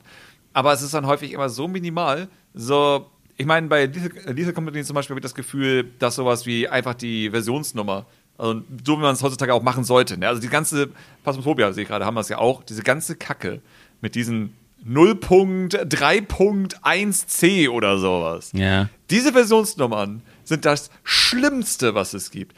Ich rate jeden Entwickler, da wirklich komplett von wegzukommen. So, das ist einfach nur schlimm. Niemand mag das, niemand will das. Ihr seid ein Videospiel, ihr, werdet, ihr, ihr seid linear, ihr seid nicht Unity, die sozusagen sagen, okay, du sollst auf dieser Version bleiben, damit du halt nicht irgendwie was breaks mit deinem Projekt in der nächsten großen Unity-Version, aber hier einige Sachen ändern. Bedeutet, macht es wie Lethal Company, schreibt V und dann der letzte Bild, den ihr veröffentlicht habt. 1, 2, 3, 4, 5, 6, 7 und so weiter. Das ist so viel besser für alle. Du hockst in einer Lobby, sagst, ich kann mich nicht connecten. Ja, welche Versionsnummer hast du? Ja, V40. Ja, nee, wir sind aber auf V42. So, gut ist. Und das ist so viel einfacher für alle am Ende des Tages. Ja. Ich verstehe es nicht, wie immer Leute noch verstehen, dieses, was ist ich, zum Beispiel Phasmophobia hat jetzt die 0.9.4.0. Das heißt, es könnte eine 0.9.4.1 geben, wenn halt so ein Mini-Patch kommt. Wenn Mini-Patch kommt, fuck it, mach halt V eine Version höher. Ist komplett egal. Niemanden interessiert es am Ende des Tages. Ja. Es ist nur weniger verwirrend. Aber ja, das war mein kleiner Rant noch dazu. okay. Es gibt aber noch eine andere kleine Riege und da kommt leider ähm, ein oft sehr negativer Vibe her. Und zwar mhm. sind es die Spiele, die eher so Richtung Farming, Survival, Open World gehen. Mhm. Und äh, da haben wir halt halt ja die Spiele, wo die Community so ein bisschen enttäuscht ist, weil nicht wirklich viel passiert, wie gesagt. Oder weil sie nie wirklich fertig werden. Ähm, Rust hat den Leuten sehr, sehr viel Spaß gemacht. Da muss jetzt noch geguckt werden, äh, was aus diesem Spiel noch genau wird. Aber jetzt haben wir da, wie gesagt, Seven Days to Die seit zehn Jahren. Daisy ist auch, ich weiß nicht, ist Daisy immer, ist das schon raus aus Early Access mittlerweile, Daisy? Ich mich, interessiert das noch jemanden? Ja, das, das ist so das Ding, ne? So, das ist einfach, einfach abgelöst worden von besseren Produkten ja. am Ende des Tages. Ich guck mal kurz. Äh, nee, Daisy, ja. ja. ich bin tatsächlich alt, äh, Steven, keine Angst. ähm, Nee, ist, ist halt anscheinend draußen. Also ist draußen, okay. Steht nicht mehr Early Access. Aber ich wette mit dir, dass das Spiel sich garantiert trotzdem für Early Access anfühlen wird. Was ein weiteres Problem übrigens ist, dass viele Spiele einfach. Ich glaube, das ist für mich persönlich. Also ich weiß, ich, kann, ich verstehe den Frust, wenn Projekte nicht fertig werden. Ich verstehe das komplett. So, das, aber ich als sozusagen auch, wie gesagt, als Entwickler kenne es ja selbst, dass sozusagen irgendwann du vielleicht ein Projekt machst und an einen Punkt kommt, wo du merkst, ich habe Scheiße gebaut. Aber ich habe Scheiße im Kern gebaut. Und da ich Scheiße im Kern gebaut habe, ist alles, was ich jetzt versuche, richtig schwer noch nahträglich reinzubekommen. Ja. So, das heißt zum Beispiel bei meinem aktuellen Projekt nicht. Bisher kam es noch nicht vor, dass ich mir dachte, meine Basis, die ich hier geschaffen habe, ist problematisch, weil ich echt versucht habe, alles so sauber und alles so übersichtlich wie möglich zu machen, dass wenn ich eine Idee habe für irgendein neues Feature, es sehr schnell eingebaut bekomme. So, das hat bisher sehr, sehr gut funktioniert. Aber ich weiß genau, dass die Sachen, die ich vorher angefangen habe, die ich ausprobiert habe, die ich zum großen Spiel auch machen wollte, wären nicht so gewesen. Weil ich einfach nicht genau wusste wie es funktioniert. Und hätte ich sozusagen die in Early Access gepackt, und ich habe ja teilweise in Patreon Sachen in Early Access reingepackt, dann wäre es super schwer gewesen, das zu updaten und irgendwann zu veröffentlichen. Und deswegen glaube ich auch, dass es immer zwei Sachen gibt. Entweder wird es nicht fertiggestellt, weil die Basis einfach zu schlimm wird und die Verkäufe einbrechen und du einfach kein Geld mehr hast, um weiterzuentwickeln. Oder, und das finde ich persönlich noch viel schlimmer, die Spiele werden einfach veröffentlicht, aber sind genauso wie vorher. So, es ist zwar nicht mehr, es steht nicht mehr Early Access dran, aber alle haben dieses, dieses Phänomen, was auch Pokémon sowas hat, das patchen die noch. Was dann halt nicht passiert. Das ist, die Early Access Version ist immer die Vollversion. Und es hat sich eigentlich nichts geändert. Die ganzen Bugs sind immer noch drin und sowas. Ja, ja. Das ist halt so, was ich noch viel, viel schlimmer finde. Wenn ein Spiel dann angeblich fertig ist, aber es eigentlich sich immer noch sehr Early Access anfühlt, weil es halt irgendwie nicht wirklich fertig ist, in Anführungszeichen. Ja. Genau, das ist so, das ist so ein Kern des Problems, weil Early Access ist fast so eine Art Freifahrtschein. Weil wenn, nehmen wir mal an, also im Early Access können halt mehrere Dinge ja passieren. Es kann sein, wie zum Beispiel bei dem Beispiel, über das wir heute noch ein bisschen sprechen möchten, ist im Fall von Palworld. Das ist ein bisschen der Aufhänger. Denn Palworld ist gestern in den Early Access gekommen. Man konnte es offiziell auf Steam kaufen und die Leute konnten dieses Spiel spielen. Und Palworld schickt jetzt halt leider gerade eine sehr, sehr negative Welle durch die Videospielindustrie, weil es halt was wahrscheinlich schlechtes Beispiel für Early Access ist. Denn sie haben durch, da gehen wir gleich genau darauf ein, durch sehr irreführende Trailer und ähm, viele Interviews und sowas ein komplett anderes Spiel versprochen. Und ähm, das Spiel bietet halt viele Dinge überhaupt nicht, die suggeriert wurden und die man jetzt halt vergeblich in dem Spiel sucht. Und das ist halt, es ist ein Open World Survival Game, in dem man halt ab und zu so ein paar Pokémon, also Viecher sieht, ne? Mhm. Und äh, aber dadurch genauer gleich drauf. Das Problem ist, dass ich diese Early Access Version jetzt über zwei Millionen am ersten Tag verkauft hat. Ja. So, und jetzt ist halt die Frage, wenn eine Early Access Version immens erfolgreich ist, dann äh, ist es halt in letzter Zeit auch schon öfter passiert, dass dann natürlich das fertige Spiel, was dann rausgebracht wird, weil gut, man hat jetzt ja im Endeffekt, man hat ja sein Geld gemacht, ne? dann kann man ja vielleicht das auch einfach, ja, dann bringen wir das Spiel halt raus. Aber halt in der Version, wie sie halt im Early Access gespielt wurde. Weil das Spiel hat ja, war ja erfolgreich, die Leute haben anscheinend irgendwie ihren Spaß. Sie scheinen ja irgendwie mit dieser Version zufrieden zu sein. Also warum jetzt noch großartig zu Ende entwickeln? Und so ist es dann oft vorgekommen, dass die fertige Version sich nicht mehr groß von der Early Access Version unterschieden hat, obwohl im Vorwege ganz andere Dinge versprochen wurden, viel mehr Content versprochen wurde, viel mehr ähm, Support versprochen wurde, aber das Geld war halt dann da. Oder, ja, das, ja. ja. Ja, ich denke darüber nach. Also, ich, ich, ich persönlich, so, ja. also ich komplett persönlich, so, das ist keine Aussage, die irgendjemand übernehmen muss. Ich persönlich, von meiner Sicht, sehe das tatsächlich so, dass wenn du ein Early Access Spiel kaufst, dann kaufst du die Version, die jetzt da ist. Und du hast kein Recht darauf zu erwarten, dass es am Ende das Produkt wird, was du dir vorgestellt hast. Weil in dem Moment, wo ich sage, ich kaufe das, kaufst du das, was da ist das ist so. Ich versuche das irgendwie mit anderen Sachen zu vergleichen. Es gibt, es gibt wenige Sachen, die man mit sowas vergleichen kann. Aber es ist nun mal ein Ding von, du kaufst ein Produkt und klar, es werden Sachen versprochen. So, das ist schon klar. Aber dann wiederum, das haben wir mit allen anderen Dingen auch. Irgendwo wird mir vielleicht versprochen, wenn ich einen Fernseher kaufe, dass da ein Update reinkommt und dann läuft der flüssiger oder sonstiges. Und dann kommt das nie und all so ein Kram. So, dennoch bist du eigentlich wild hinterher und möchtest die dann verklagen oder sonstiges und so ein Kram. Und das ist halt bei Early Access ja irgendwo dasselbe. Du kaufst, wenn du jetzt gerade deine 5,99 oder sonst ausgibst, gibst du halt Geld für die aktuelle Version aus, um halt den Entwickler zu unterstützen, damit es hoffentlich die Chance hat, fertig zu werden. Aber am Ende ist es schon fast eher eine Kickstarter-Sache, dass es schon Risikoinvestment am Ende des Tages ist. So, du musst halt dich informieren. Du musst gucken, was ist das für ein Entwickler? Wie sind die Patches bisher gewesen? Kann ich diesen Menschen vertrauen? Ist es mir wichtig, dass das Spiel fertig wird? Oder sowas wie Leave the Company. Ganz ehrlich, keiner wäre traurig, wenn er jetzt aufhört zu entwickeln. Keiner würde sagen, ach, jetzt habe ich hier 500 Stunden in das Spiel investiert. Sowas doofes aber auch. So, das kommt immer sehr, sehr, sehr stark darauf an. Ähm, und wenn du natürlich einen Fall hast, dass du dir ein Spiel blind kaufst, sowas wie was jetzt noch kommt zu Powerword und all so ein Kram. So, ich habe keine Ahnung von dem Spiel. Ich habe nur die Trailer gesehen und dachte mir, wow, das sieht aus wie ein Scam-Spiel. Ähm, und hatte das jetzt halt in Game Pass runtergeladen auf PC und Konsole und wollte es mir irgendwie mal jetzt angucken. Äh, von daher bin ich sehr gespannt, was du noch zu erzählen hast darüber. Aber für mich gibt es einfach so bestimmte Fälle, wo ich eigentlich schon an den Updates, an wie Leute sozusagen darüber schreiben und sowas halt. Es ist genau wie The Day Before oder was auch immer jetzt letztens rausgekommen ist, wo so viele Leute geschrien haben, das ist Scam, Leute. Und trotzdem war der Hype da. Und ich mhm. glaube, eher da suche ich das Problem am Ende des Tages. Dass du dich halt sozusagen von einer Idee verführen lässt, die eigentlich nicht wirklich da ist und du dich einfach informieren musst, was sind das für Leute. Weil das ist eine wichtige Sache. Das ist nicht Steams Aufgabe, sondern Nintendos Aufgabe, sondern Microsofts Aufgabe, dass du dich darüber informieren musst, wofür du dein Geld ausgibst am Ende des Tages. Das sind Storefronts. Das ist nicht deren Problem. Dennoch hast du auch auf Steam immer, Gott sei Dank, dank vor allem auch EU-Gesetzen und all so ein Spaß, ja das Recht, ein Spiel zurückzugeben mit bestimmten Regeln dahinter. Und teilweise, selbst wenn die Regeln gebrochen sind. Wenn du zum Beispiel Pirates oder sonstiges dann spielst und hast das über drei oder vier Stunden gespielt und merkst dann, das Spiel ist ja immer noch nicht das, was ich eigentlich erwartet habe, kannst du es eigentlich in den meisten Fällen trotzdem zurückgeben. Musst du halt dann erklären, warum du es dann nach vier Stunden zurückgeben willst, obwohl die Regel ja immer zwei Stunden ist. Aber es klappt halt meistens, wenn du dich halt gut erklären kannst. Von daher sehe ich das Problem nicht so hart. Ich sehe eher das Problem sozusagen, wenn du ein Spiel kaufst und halt eine Early Access Version kaufst und dann erwartest, dass das Spiel auf jeden Fall fertig wird, obwohl halt so viel schiefgehen kann in der Entwicklung, ja auch finanziell. Also was alles passieren kann, dass ein Spiel nicht fertig wird. Also ist für mich ist Early Access, Kickstarter und Co. alles dasselbe. Es ist Risiko. Es ist komplettes Risiko, was ich da eingehe. Und ich erwarte nie dann in dem Fall, dass fertig wird. Also ich erwarte nicht, dass The Company fertig wird. Ich erwarte nicht, dass Phasmophobia fertig wird. Ich erwarte null von diesen Spielen, weil das sind meistens Spiele gemacht von einer Person bis maximal fünf Personen. Und ich selbst weiß halt, wie viel schiefgehen kann. Aber ich verstehe auch den Frust, natürlich. So, aber ich, deswegen würde ich jeden raten, wenn man Early Access oder sowas kauft, erwartet nicht, dass das Spiel am Ende das wird, was versprochen wurde, oder erwartet auch nicht, dass das Spiel vor allem das wird, was du am Ende denkst, dass es wird. Am besten erwartet man einfach gar nichts, sondern hofft oder genießt die Version, die jetzt da ist und steckt da seine Stunden rein. Und wenn es dann doof wird, ist auch egal, du hast theoretisch dein Geld wieder reinbekommen. Aber das, wie gesagt, sehr, sehr persönliche Ansicht in der Hinsicht. Ich weiß, dass es nicht das ist, was viele hören möchten oder was sie selbst denken.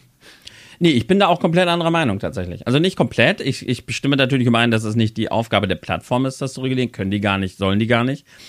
Und ähm, ich sehe es auch so wie du, dass wenn man jetzt halt blind irgendwie was kauft, mal Early Access oder sich selber irgendwie nicht großartig informiert, dann, ähm, dann hat man ja auch irgendwie ein Stück weit selber Schuld, außer man hat vielleicht aus Versehen nicht mitbekommen, dass es Early Access ist. Auch so eine Sache. Viele labeln das ja nicht unbedingt immer so direkt so, ne? Ich finde, das sollte dann vielleicht ein bisschen, ein bisschen weiter Vorab stehen. Achtung beim Kauf, das ist übrigens hier Early Access, ist, ist noch nicht fertig und so weiter. Das sollte vielleicht nicht so sehr ins Kleingedruckte äh, rutschen, sowas. Ja. Ich meine, das machen die Storefronts ja aktuell sehr gut, würde ich sagen. Also du hast ein Game Pass, hast du ja immer die Vorveröffentlichungsversionen, also ein Kram, was immer mhm. oben dran steht an dem Bild. Äh, Steam hat dafür einen eigenen extra Banner. ja, ja, den musst du bestätigen, ja, ja. Genau, also im Sinne von, ich glaube, das ist so die Probleme, die haben wir Gott sei Dank alle schon durch. Also, ja. das, das klappt. Aber ja, natürlich, wenn du das natürlich anders irgendwie erwerbst, ne? Also dann, es muss irgendwo immer klar sein, was es ist. Ähm, Steam hat ja auch bei den Early Access ja den Text, der angezeigt wird, sozusagen über die Early Access Version, die auch direkt über den Kaufbutton ist, ja, damit ja. da drin steht, was man denn erwarten soll, was das Spiel am Ende wird. Ähm, aber wie gesagt, ich würde weiterhin sagen, geht auf die Twitter-Profile, geht auf die Websites, geht auf den Foren, geht auf den Discord. Discord ist eigentlich das Beste überhaupt. Geh auf den Discord von Early Access Spiel und guck dir an, wie die Stimmung dort ist. Da kannst du immer sehr gut abwägen, ob dieses Spiel am Ende was wird oder nicht. Weil wenn die einfach alle angepisst sind, und sich der Entwickler auch nicht wirklich meldet oder sonstiges, dann kannst du dir sicher sein, da stimmt was nicht. Ich sollte nicht mein Geld da rein investieren. Ja, ich weiß nicht. Also ich sehe das, ich sehe da die Hohlschuld des Kunden nicht so krass ähm, auf der Seite wie du. Ich finde nicht, dass ich bei einem Spiel, wenn ich mir schon, also wir reden hier nicht von gar nicht informieren. Im Falle von mhm. Pairworld, ne, dann werden wir doch konkret. Ja. Äh, Im Falle von Pairworld habe ich mir alle Trailer angeguckt. So, ähm, äh, meine Freundin Coco war auf dem Discord ein bisschen drauf, hat geguckt, was die Leute da so schreiben. Mhm. Und, oder was, der, was die Entwickler halt auch vor allem so schreiben darüber. Und äh, alle Trailer haben wir uns angeguckt, ganz genau, haben die analysiert, haben die auseinandergenommen und haben uns halt übelst auf dieses Spiel gefreut. Und jetzt ist Parworld ja, wie gesagt, draußen seit kurzem. Und ähm, ich habe mich über dieses Spiel quasi informiert. Ich habe mir alle Trailer angeguckt und wir haben gesagt, okay, cool, cooles Spiel, was kann uns da erwarten? Aber das, das Produkt, was ich jetzt für 29 Euro, ich habe das jetzt nicht im Game Pass geholt, sondern ich habe das Spiel für 29 Euro im Early Access gekauft. Ja. Und es ist ein völlig anderes Produkt, als alle diese Tra die Lüge-Trailer mir suggeriert haben. Es bietet äh, etwas völlig anderes als das, ja. was in den Trailern oder in den Pressenachrichten oder in den Mitteilungen auf dem Discord von den Entwicklern herausgegeben wurde. Und man sieht diesem Spiel schon ganz direkt an, dass es, dass es, das wird niemals fertig werden, dieses Spiel. Ja. Das wird niemals herauskommen und äh, es fehlt alles in diesem Spiel, was ein Spiel eigentlich ausmacht und was halt ja, was halt irgendwie auch, wie gesagt, in den Trailern angepriesen wurde. Das ist alles nicht da und wird wahrscheinlich auch niemals passieren. Und wenn, wenn ein, ein solcher Fall eintritt, dann, ähm, dann ist das Scam. Und, äh, Aber was dann, hat das mit Early Access zu tun? Ja, weil das Spiel durch, weil, weil das Spiel jetzt im Early Access halt äh, angepriesen wurde, ja, dass das noch großartig entwickelt werden soll. Von wegen, ja. das ist jetzt Early Access. Aber in diesem Spiel, das, das ist, als wenn du ein Auto rausbringst und sagst, so, das ist jetzt erstmal unsere Testversion, kaufen Sie jetzt dieses Auto, dann hast du das Auto da stehen. Und dir wurde im Vorweg gesagt, ja, dazu entwickeln wir noch ABS, dazu kommt noch Airbag, dazu kommt noch das und hier Getränkehalter, alle, alle diese Sachen. Und äh, du, äh, okay, das ist ja cool, das sieht ja cool aus, ich unterstütze dieses Projekt jetzt, deshalb kaufst du das am Early Access. Ich bin gespannt, was daraus noch so entwickelt wird. Und dann bekommst du ein, ähm, du hast dein Audi da gekauft, im Endeffekt steht da bei dir aber ein, ein, kleiner VW Polo ohne diese ganzen Features, die du niemals bekommen wirst. Aber haben die wirklich gesagt, dass das Spiel, was jetzt als Early Access erschienen ist, eines Tages das wird, was die Trailer sind? Also ist das deren Versprechen? Ah, komm schon. Wenn du sechs nee, Trailer hochlädst, ja, die alle dasselbe suggerieren. Du, worauf ich hinaus will, ist, der Fall hat mir damals mit No Man's Sky. Was ja auch tatsächlich dann eher darum geht, dass da, glaube ich, ja sogar äh, gecheckt werden musste, so auf rechtlicher Sicht, ob ja. das nicht Kundenverarsche ist, ob da nicht falsche Werbung und sowas betrieben wurde. Was halt bei dem Fall auch passieren kann. Aber wie gesagt, das schiebe ich dann nicht auf Early Access, das schiebe ich auf den Entwickler, die anscheinend wirklich, ich sag mal ganz gemein, blöde Arschlöcher sind, die sozusagen ganz, ganz bewusst die Leute verarscht haben. Ja, aber durch Early Access war, das war ja die Masche. Early Access ich mein, war ja die Masche. Aber hätten, die Leute hätten auch 30 Euro mehr ausgegeben, wenn das Spiel jetzt in der Vollversion rausgekommen wäre und es wäre nicht dasselbe gewesen. Ja, das ist dann halt so die Frage, ne? Das glaube ich man, schon. No Man's Sky, so versteckt also man ehrlich, sich. No Man's Sky ist für mich, seitdem das Spiel existiert, zweifle ich sehr daran, hm. ob Leute wirklich eine Stunde abwarten können, nachdem ein Spiel erschienen ist, um sich ein Gameplay-Video anzugucken. Also, das, das hat ganz viel in mir kaputt gemacht, diese ganze Zeit von No Man's Sky. Ähm, und bei Pirates ist es für mich dasselbe. So, das Spiel, der Early Access erschien. Vor allem bei Early Access, ich meine, wie gesagt, ich bin bei Early Access einfach wahrscheinlich einfach an sich schon immer sehr viel vorsichtiger, weil ich jetzt schon zu viele Early Access Sachen mitgemacht habe letztendlich. Und ich auch halt Kickstarter-Sachen und so. Ja. Eben, und ich glaube, das sind so diese negativen Erfahrungen, die man letztendlich dabei sammelt. So, wenn ich, wenn das zum Beispiel das Ding kommt jetzt raus, hätte ich jetzt den Game Pass nicht und ich würde dafür Geld ausgeben müssen, ich hätte mir ein Video angeguckt. So, so spielt es einfach. Game Pass drin, runterladen, spielen, kein Ding. Würde ich aber dafür jetzt 30 Euro ausgeben müssen, ich würde mir erstmal ein Video angucken. Ich wäre viel zu skeptisch gegenüber all den ganzen Kram. Also, das, das, das ist einfach, vor allem, wie gesagt, der Trailer auf mich wirkte wie Scam. Es klingt doof, aber es sah für mich aus wie so ein, oh, ich will nicht gemein sein, wie eine chinesische Firma, die einfach nur irgendwas kopiert und klaut und einfach nur das Geld von Leuten aus der Tasche ziehen möchte. Wie die ganzen Mobile-Spiele, die irgendwas irgendwie dir versprechen, am Ende nicht echt sind oder so ein Kram. Diese Vibes hatte ich einfach schon immer bei diesen Trailern, weil ich mir dachte, das ist so dumm, das ist so bescheuert, das klappt nicht. Das ist nicht wahr, das ist nicht echt. Und ich bin erstaunt, so los Ich bin erstaunt, als das auf einmal in mein Game Pass aufgetaucht ist, das Spiel. Ich habe mhm. davon nichts mehr gehört und nichts mehr mitbekommen, weil ich es wirklich als komplett absurd und das wird eh nie existieren abgestempelt habe. Ja. Ich meine, es ist natürlich interessant, dass ich am Ende dann doch richtig liege für mich, weil es dann echt nicht das ist, was es versprochen hat.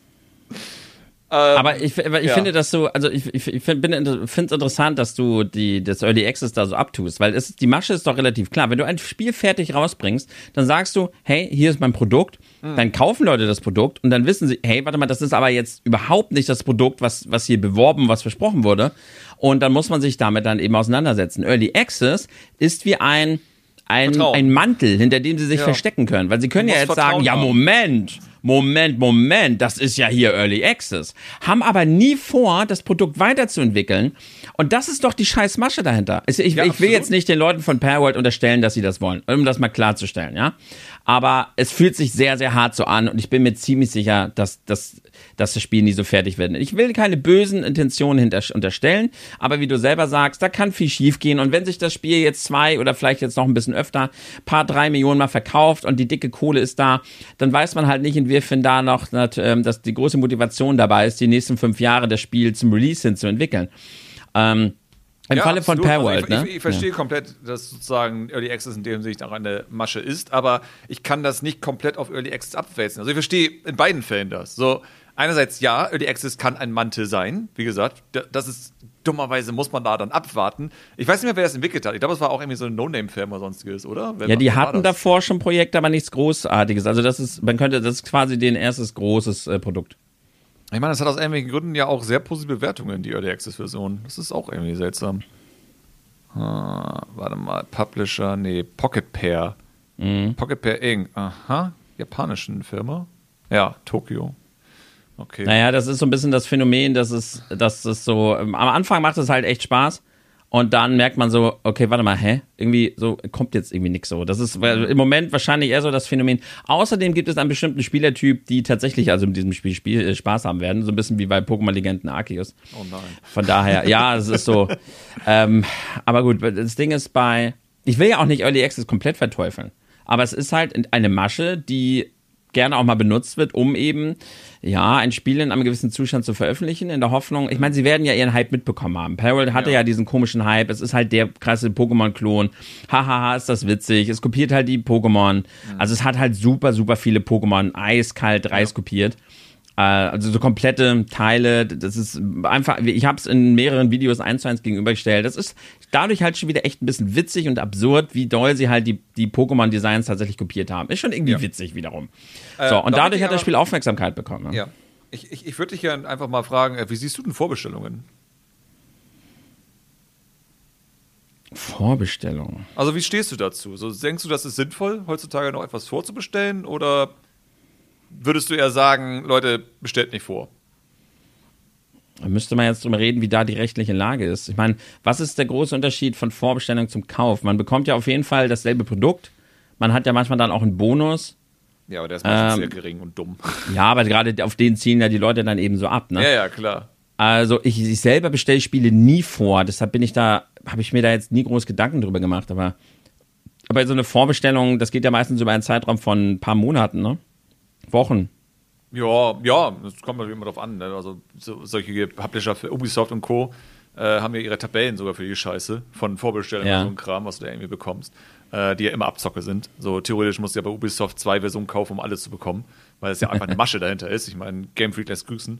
Ja. Ähm, von daher, ja, also letztendlich kam aber einfach nur der Fall ja raus, dass ich glaube, das ist so eine Sache, die die meisten Leute vorwarnen, die ja schon ein bisschen länger auch Berichterstattung, also ein Kram machen, dass Vorbestellung eigentlich immer nur negativ ist, weil in der heutigen Zeit gibt es keinen wirklichen Grund mehr vorzubestellen. So, es gibt keinen Grund, warum du Angst haben müsstest, dass du ein Spiel nicht bekommst oder sonstiges.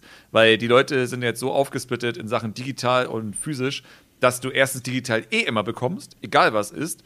Und physisch bekommst du es garantiert auch. Also selten ja. sollte es der Fall sein, dass du heutzutage ein Spiel nicht doch irgendwo noch im Laden oder so kaufen kannst. Weil wie gesagt, so viele Leute kommen es heutzutage digital, da bleibt sehr viel äh, von den physikalischen Versionen noch übrig. Und das ist halt so die Sache, die ich jetzt da eher sehe wieder. Im Sinne von, ich verstehe den Deckmantel, ich verstehe, dass natürlich dann gesagt werden kann, oh ja, wir werden es irgendwann fertig machen, Zwinker, Zwinker, und damit die Million davon ist. Aber am Ende des Tages ist es genau dieselbe Problematik, die wir mit sehr, sehr, sehr, sehr vielen anderen Spielen haben, wo einfach blind vorbestellt wird, wo einfach blind ein Spiel gekauft wird, weil haha, Trailer so witzig. Und dann am Ende man ein Spiel hat und merkt, das ist eigentlich gar nicht so cool. So, wir hatten das in wirklich so vielen Spielen letztendlich. So viele Fälle, wo man wirklich sagen kann, warum haben Leute das vorbestellt? Warum haben sie nicht einfach ganz kurz gewartet, bis die Reviews rauskommen, die aus irgendwelchen Gründen ein Embargo einen Tag nach dem Release und sowas haben, was ja auch immer so häufig vorkommt so Starfield oder sonstiges, ne, ist ja auch ein aktuelles Beispiel dafür. Warum haben Leute das vorbestellt? So, warum haben sie einfach einen Tag gewartet? Oder noch nicht mal, einfach nur ein paar Stunden, bis die ersten Leute es angespielt haben, um dann mal so das erste Feedback reinzuholen, wo die meisten schon gesagt hätten, äh, irgendwas stimmt hier nicht. Und das ist so die Sache, die ich da halt eher sehe. Warum lässt man sich denn von diesen Trailern so hart verführen, anstatt nochmal ganz kurz abzuwarten, um zu gucken, ist das denn wirklich so? Weil wenn ich einen Zelda oder sowas kaufe oder, oder Mario, da weiß ich, was ich bekomme. Das ist das Team, das hat das immer gemacht, das ist Nintendo, den kann man da in Hinsicht vertrauen. Aber als wenn ich jemals ein Mario Strikers, Tennis oder sonstiges heutzutage noch vorbestellen würde. Nie im Leben. Wie häufig muss ich auf die Fresse fallen, um sozusagen irgendwann zu realisieren, dass Vorbestellen in der Hinsicht nicht gut ist. Und selbst Mario Odyssey und Zelda, ich habe noch nie, ich habe in den letzten Jahren nie ein Spiel vorbestellt. Doch, Resident Evil 4 Remake. Ich gebe zu, das hatte ich zwei Stunden bevor das Spiel erschienen ist, doch noch schnell vorbestellt. Das ist das einzige Spiel in den letzten zehn Jahren gewesen. Aber da äh, waren Reviews schon draußen und haben es sehr hart gelobt und haben gesagt, das ist das, was man erwarten sollte. Aber es ist doch trotzdem immer noch was, an, was ganz anderes. Weil auch, auch wenn du ein Spiel vorbestellst, dann bekommst du es ja im Endeffekt zu dem Zeitpunkt des Release und weißt dann zum Zeitpunkt des Release, das hier ist jetzt mein fertiges Produkt. Und dann kannst du gucken, ob, wie du es findest und wie das ist und Ja, kannst dich mit dem Produkt Early auseinandersetzen. Denn haben dann? So, wenn die Kacke ist, die Early Access Version, dann kauft doch die Early Access Version nicht. Ja, aber das stellt sich, das ist doch eben der, das ist doch eben das Problem. Sie können dann doch sagen, ja, also wenn, wenn ein Spiel fährt, wenn du ein Spiel kaufst Ja. oder vorbestellst, dann ist das Spiel da und ist scheiße, dann kannst du sagen, hey, das Spiel ist scheiße. Wenn, wenn aber das Spiel im Early Access ist und du sagst, hey, warte mal, Early Access, das Spiel ist aber nicht gut. Ja, aber das ist ja Early Access. Wir entwickeln das Spiel doch jetzt erst noch Ja, aber zu Ende. gesagt, Vielen Dank für dein Vertrauen doch, und das Spiel wird dann und dann fertig ist. Du musst es jetzt ja nicht kaufen. Also das ist so, wa- was ich da halt sehe sozusagen. Also ich verstehe sozusagen, dass man sich den Hype verführen lässt und die Trailer sind witzig und dann kommt eine Early Access Version, aber wenn sozusagen die ersten Berichte sind, ja, die Early Access Version ist nicht so wie die Trailer, dann würde ich das nicht kaufen. Dann würde ich warten, bis das fertig ist. So, ich habe einfach so, ich, ich glaube, das Problem ist einfach, ich habe so wenig Vertrauen in irgendjemanden, dass ich nie im Leben ein Produkt kaufe, was jetzt gerade scheiße ist. Oder nicht das ist, was ich mir vorstelle. So, das, das ist ja eher die Aussage, weil, wie du mal schon meintest, einige Leute mögen es ja anscheinend. Aber wenn es nicht das Produkt ist, was ich mir vorstelle, dann will ich auch keine Early Access Version davon haben. Weil ich nicht Leuten vertraue, dass es am Ende das wird, was es ist. Weil ich kann mir vorstellen, dass das Spiel fertig wird, aber es wird nie das werden, was du gedacht hast, was das Spiel ist. Ja, aber äh, man darf sich doch von eine eigene Meinung bilden. Also dann äh, gleichermaßen kann ich ja jeden kritisieren, der sich ein Spiel kauft und dann sagt, ey, das Spiel war jetzt aber nicht so gut. Also äh, das ist doch das gleiche Pferd. Ob du jetzt ein Spiel im Early Access dann kaufst und, oder ein fertiges Spiel und dann äh, du doch nicht sagen, kauf das doch nicht, bild dir doch vorher erstmal eine Meinung über Reviews, über andere. Also ich zum Beispiel, ich bild mir gerne selber die Meinung. Ich möchte das Spiel gerne selber spielen. Und wenn es im Early Access ist, bleibt mir doch nichts anderes übrig, als das Spiel dann erstmal im Early Access zu spielen. Vor allem, wenn ich durch Trailer zu einem Spiel gebaitet wurde, was einfach ein völlig anderes ist, durch Trailer und durch Aussagen und halt im Endeffekt überhaupt nicht das bietet, was dann, was dann am Ende irgendwie dabei rumkommen soll, dann bleibt mir noch nichts anderes übrig, als das Spiel im Early Access zu spielen. Ich meine, ich will nicht über Reviews mir eine Meinung bilden. Ich will das Spiel find- selber spielen. Ich finde es super, dass wir eine Grundsatzdiskussion hier gerade führen über die ganze Thematik. weil ist doch okay. Das ist, eine, ist eine super wichtige Diskussion eigentlich im Nachhinein. Ja. Ähm, ja, also ich verstehe es komplett. Äh, dann wiederum natürlich gibt es auch mal die umgekehrte Sache im Sinne von, ja, äh, warum findest du das Spiel scheiße äh, oder warum sagst du, das Spiel ist schlecht, du hast es selbst nicht gespielt. Äh, das ist ja auch die umgekehrte Sache, die es dann gibt, dass ich angeblich 60 Euro für ein schlechtes Spiel ausgeben muss, um dann sagen zu dürfen, dass es ein schlechtes Spiel ist. Was ja auch dann von einigen Seiten dann immer kommt. Wie gesagt, es gibt immer diese beiden Seiten, ne, in der Hinsicht. Ja, es kommt aber auch noch an, wie man es sagt, ne? Wenn du halt sag- sagst, okay, dieses Spiel scheint mir jetzt nicht das zu sein, was ich erwarte. Ich habe mir Reviews angeguckt Mhm. und die sind alle so überwältigend negativ. Ich lasse das Spiel jetzt erstmal aus. Dann ist das ja die eine Sache. Ja. Aber ähm, ich finde, also ich finde gerade halt jetzt im Early Access bei so einem Spiel dieser Art, ähm, da muss man sich erstmal, also möchte ich mir halt erstmal eine eigene Meinung bilden und nicht auf andere hören, weil gerade bei Spielen dieser Art sind die Leute halt auch oft sehr unterschiedlich. Und Okay. äh, Aber jetzt hast du deine eigene Meinung gebildet und du sagst, es ist scheiße, es ist nicht das, was ich erwartet habe. Ja, pass auf. Also Perworld, die Trailer zeigen dir, ne, den Pokémon-Klon, wer es noch nicht gesehen hat, vielleicht hat ja einer währenddessen zwischendurch Pokémon mit Waffen, das war damals so das Ding. So, Genau, so, damals- pass auf. Also hast du denn, hast du Perworld ja jetzt schon gespielt oder die Nee, erstmal nur ich, ja, ich muss es ja noch spielen. Ich habe Okay. runtergeladen, aber ich muss es noch spielen, aber ich erwarte auch nichts. Also ich, wie gesagt, ich habe erwartet, dass es ein Scam ist. Ich bin erstaunt, dass es überhaupt irgendwie existiert. Das ist für mich ja das Verrückte. Ja. Also in Perworld ist, Perworld ist ein Survival-Spiel. So, die Trailer zeigen dir, du hast, äh, du hast Action, du, du läufst mit deinen Pokémon rum. Wir, wir sagen einfach weiter Pokémon, das macht es mir Ja, gerade okay. einfacher. Oder so, Monster, Notfall. Monster, Perl, sie ist ein Perls, so, ich, mir wird öfter Pokémon rausrutschen, Entschuldigung. Ähm, Du läufst mit deinem Pokémon rum, mit deinen Perls und äh, fängst die und kannst mit denen kämpfen, kannst die in den Kampf schicken, kannst absurde Dinge machen, wie die nehmen und äh, als Feuerball reinwerfen, während die quieken. Du hast gesehen, wie du die versklaven kannst oder beziehungsweise wie du auch Sklavenstationen siehst wo dann halt die, wo die Pelz dann gehalten werden, wo die traurig reingucken und Waffen bauen müssen. Da wurden dann so düstere kleine Orte gezeigt, an die du anscheinend kommst, wo dann eben, wie gesagt, in so einer riesigen dunklen Fabrik die, die, die Pelz da ganz traurig irgendwie befreit werden sollen oder so. Die äh, wurden Charaktere gezeigt, also so, ne, so ein paar Charaktere, die auf, auf dem Pelz sitzen, die anscheinend bezogen werden müssen, die anscheinend so ein bisschen sowas wie Arenaleiter, so ein bisschen die Hindernisse darstellen. Ähm, die wurde halt auch gezeigt, ähm, dass es so ein kleines bisschen, dass du so eine Base haben wirst. Aber ansonsten zeigt das Spiel eigentlich die ganze Zeit, dass du halt mit den Pals irgendwie gegen andere kämpfst, dass es ganz viele Waffen gibt. Du siehst Raketenwerfer, du siehst Granaten, du siehst Maschinengewehre und Pistolen und so weiter. Also ein sehr fetziges, actionlastiges Spiel, was halt ähm, Pokémon-Designs geklaut hat. Das ist so der Trailer. Die, alle Trailer haben das gleiche suggeriert. Aber du, hast gedacht, du hast gedacht, das ist so einfach Pokémon, was eine RPG, Story, linear, oder was heißt linear? Ja, so, so im Ansatz halt wenigstens, ne? Mhm. Also, das Spiel im Endeffekt ist ein bocklangweiliges Survival-Game. Okay, aber es Survival hat, heißt, es ist rund, also sozusagen, du kannst sterben oder musst du von vorne anfangen? Die nein, nein, nein, so wie, so wie, äh, so wie Minecraft, also von, von Feature, also du, wenn du stirbst, dann spawnst du halt wieder neu. Du kannst am Anfang sehr viel einstellen. Positiv erwähnen möchte ich das gerne. Du kannst sehr viel einstellen für deine eigene Welt und auch für eine Welt, die du mit anderen zusammenspielen kannst. Ich muss dazu sagen, wir testen heute Abend den Multiplayer. Vielleicht fetzt der ja total und macht Spaß, wird aber nichts daran ändern, was alles fehlt. Aber du kannst super viel einstellen. Du, ja, du kannst halt Multiplikator einstellen auf Level. Du kannst einstellen, ob du dein Inventar behältst oder so. Du läufst, du, du wirst halt direkt in die Welt gesetzt. Es gibt keine Story am Anfang du läufst halt erstmal los und siehst dann halt so ein paar kleine Pals, dann siehst du halt schnell, okay, du kannst hier Pokebälle finden, du kannst, und dann musst du halt einen Ort suchen, wo du dann halt deine erste Werkbank baust. Und dann musst du da halt Pokebälle mhm, craften, du musst eine Holzachs craften, musst eine Steinhacke ähm, craften und kannst dir dann halt dein erstes Bett craften, dann eine, eine Palbox, das ist halt die Pokémon-Box, ne, wo du die Pals reintun kannst. Und dann kannst du dir eine Hütte craften. Und dann musst du halt nach und nach musst du deine Base ausbauen, so ein Betten für deine Pals, ein Beet für die Pals, dass sie halt, wenn die in der Base sind, dass die ein bisschen was zu essen haben. Dann kommt ein Schmelzofen irgendwann dazu und so weiter und so fort. Man kennt das. Prinzip und das Ganze ist das Game. Mhm. Und das war's. Ich meine, aber du, und es gibt dann diese Basen, die in Trailer gezeigt wurden, oder gibt es die gar nicht? Nein, das sind, das, das ist eben, was auf, das ist eben das perfide. Diese Basen, die gibt es nicht.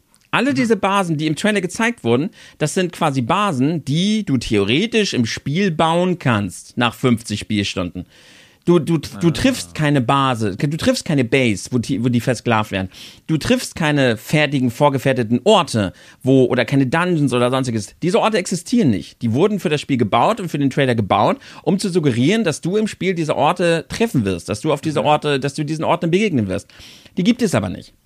Und ähm, das Spiel hat keine Story. Und ich meine, ich habe recherchiert, es gibt keine Story.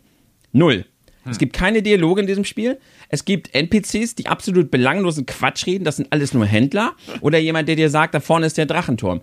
Diese vier, äh, diese vier Figuren, die du siehst, diese Arenaleiter, die reden nicht. Die haben keinen Dialog, außer hey, lass uns kämpfen. Die haben einen Namen und sitzen da drauf. Du besiegst die in dem Dungeon und dann ist fertig und aus. Die haben keine Story, keine Dialoge. Du weißt nicht, wer das ist. Du weißt nicht, warum du dieser Welt bist, was du zu tun hast oder was irgendwie das große Ziel ist. Es gibt am Ende ein starkes Pal, das du besiegen sollst und dann ist das Spiel vorbei. Es hat null Story. Nada, niente, nischt. Du hast keine Ahnung, warum du das Ganze da machst. Es gibt ein paar Biome, ein paar Welten, die leider dann doch sehr abwechslungsarm sind. Du hast einmal Schnee, äh, ein bisschen Vulkan, aber die meiste Zeit läufst du halt über Wald und Wiesen, so wie man das kennt. Das Spiel ist auch nicht besonders schön, was akzeptabel ist, weil meiner Meinung nach ist Palworld das, ich sag mal so, grafisch das Mindeste, was ich heutzutage erwarte. Also es ist nicht so, dass es wie bei Pokémon das Ganze hart unterschreitet. Ja. Es ist jetzt aber auch keine große Augenweide oder sowas. Aber ja. ich sag mal, wenn ein Spiel im Kern spaßig ist und Spaß macht, dann ist das so das Niveau, was man meiner Meinung nach akzeptieren kann und was okay ist, um Spaß in so einem Spiel zu haben. Aber jetzt, also jetzt kommt das, das andere Problem. Es hat keine Story, aber du denkst dir so, okay, das muss ja auch nicht sein, wenn das Gameplay einfach richtig fetzt und wenn es dann richtig Spaß macht. Die Waffen, die erste Pistole des Spiels, die bekommst du auf Level 35. Als Kontext, also ich habe jetzt acht Stunden gestreamt und ich bin jetzt auf Level 12, nee 11. Ich bin auf Level 11 mhm. und ähm, ich habe ähm, so grob mitbekommen, dass es, also dass es schon einige Spielstunden noch kosten würde, um dann auch nur ansatzweise in die Richtung von gewissen Leveln zu kommen. Ich habe niemanden gesehen, der schon mit einer Pistole groß rumhantiert. Das erste Maschinengewehr ist irgendwann auf Level 39 oder so. Der, ähm, oder 45, auf 45 gibt's dann die erste Uzi und auf 49, das ist das letzte Level, gibt der Raketenwerfer. Das heißt, dass, dass den Hauptteil des Spiels, 80 Prozent des Spiels, läufst du mit einer, mit einer kleinen Halsaxt rum und mit einem Bogen. Es gibt ein paar Bögen. Das heißt, Pistolen in dem Spiel sind überhaupt kein Thema. Sie sind überhaupt nicht Teil des Spiels, bis du irgendwann mal im Endgame des Spiels angekommen bist. Das heißt, du läufst das ganze Spiel eben nicht lustig mit Pistolen und deine Pelz werfen durch die Region, sondern du spielst einfach ein absolut basic, langweiliges Survival-Game, in dem halt Pokémon das Mittel sind. Ich habe gedacht, es ist so, dass du ein, ein ähm, Adventure-Game spielst, was vielleicht ein bisschen Story hat. Ich habe noch nicht mal viel Story erwartet. Ich bin ja auch nicht verblendet. Äh, ein bisschen Story, so ein paar kleine Bosse, ein paar kleine Dialoge und in dieser Welt kannst du dann halt auch nebenbei so Base bauen, ne, um deine, deine Viecher da so bauen zu lassen. Stattdessen ist es so, dass es ein Survival-Game ist, also auch langsam durchgetaktet, wie ein Survival-Game eben ist und nebenbei gibt es halt die Viecher in der Welt. Ja. Das heißt, alles in diesem Trailer ist einfach falsch. Keine Story. Die Waffen, so wie sie da in den Trailern suggeriert wurden, sind absolut falsch deplatziert. Du wurdest einfach nur dahin gebetet in dem Gedanken, dass es da jetzt die ganze Zeit, dass es halt wilde, absurde, coole Action ist. Du kannst die ganzen Viecher auch tatsächlich noch nicht mal werfen. Du kannst nur ein paar ausgewählte werfen und auch nur dann, wenn du irgendwann im Late Game Zügel baust, um diese Viecher überhaupt zu benutzen. Ansonsten kannst du die halt noch nicht mal groß implementieren im Kampf. Also, es ist meiner Meinung nach halt, ich weiß nicht, echt enttäuschend, weil ich mir durch die Trailer, also nicht durch äh, Uninformiertheit, sondern eben durch die Trailer und das Auseinandersetzen mit dem, was so gesagt wurde, halt ein völlig anderes Spiel erwartet habe. Ja. Und ich Also- glaube halt, dass jetzt viele Leute dieses Spiel schnell fallen lassen werden. Und im Moment, im Moment hängt das Spiel noch so in dieser äh, Honeymoon-Phase. Im Moment macht es Ja. halt verschiedenen Leuten noch Spaß, aber im- also auch die, die mir zugeguckt haben oder parallel gespielt haben und so, denken sich irgendwann so, okay, aber jetzt kommt, kommt jetzt noch mal Story? Passiert jetzt irgendwas? Das Tutorial schickt dich halt auch an so einen Turm. Und ähm, an diesem Turm denkt man ja halt, das ist so das Ende des Tutorials. Da denkst du dir so, okay, dann passiert doch jetzt aber mal was. Und als dann selbst an diesem Turm nichts passiert, da denkt man sich dann irgendwann, okay, aber was, wofür denn jetzt? Warum denn jetzt? Ich weiß nicht, bist du ein Spieler, der ein Warum braucht? Ja, ich meine, es kommt auf das Gameplay an, ne? Also, wie gesagt, ich, ich, ich bin da in der Hinsicht bei dir. Ich habe ja auch eher sozusagen ein Adventure durch die Trailer erwartet. Mhm. Äh, aber ich habe habe mich ja nur über das Spiel informiert ansonsten. Ne? Also Ich leider ja.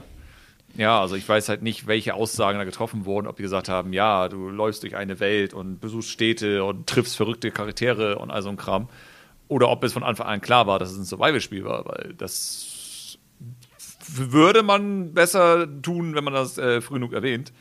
Ähm, ich ich habe jetzt einfach mal nebenbei bisschen geguckt.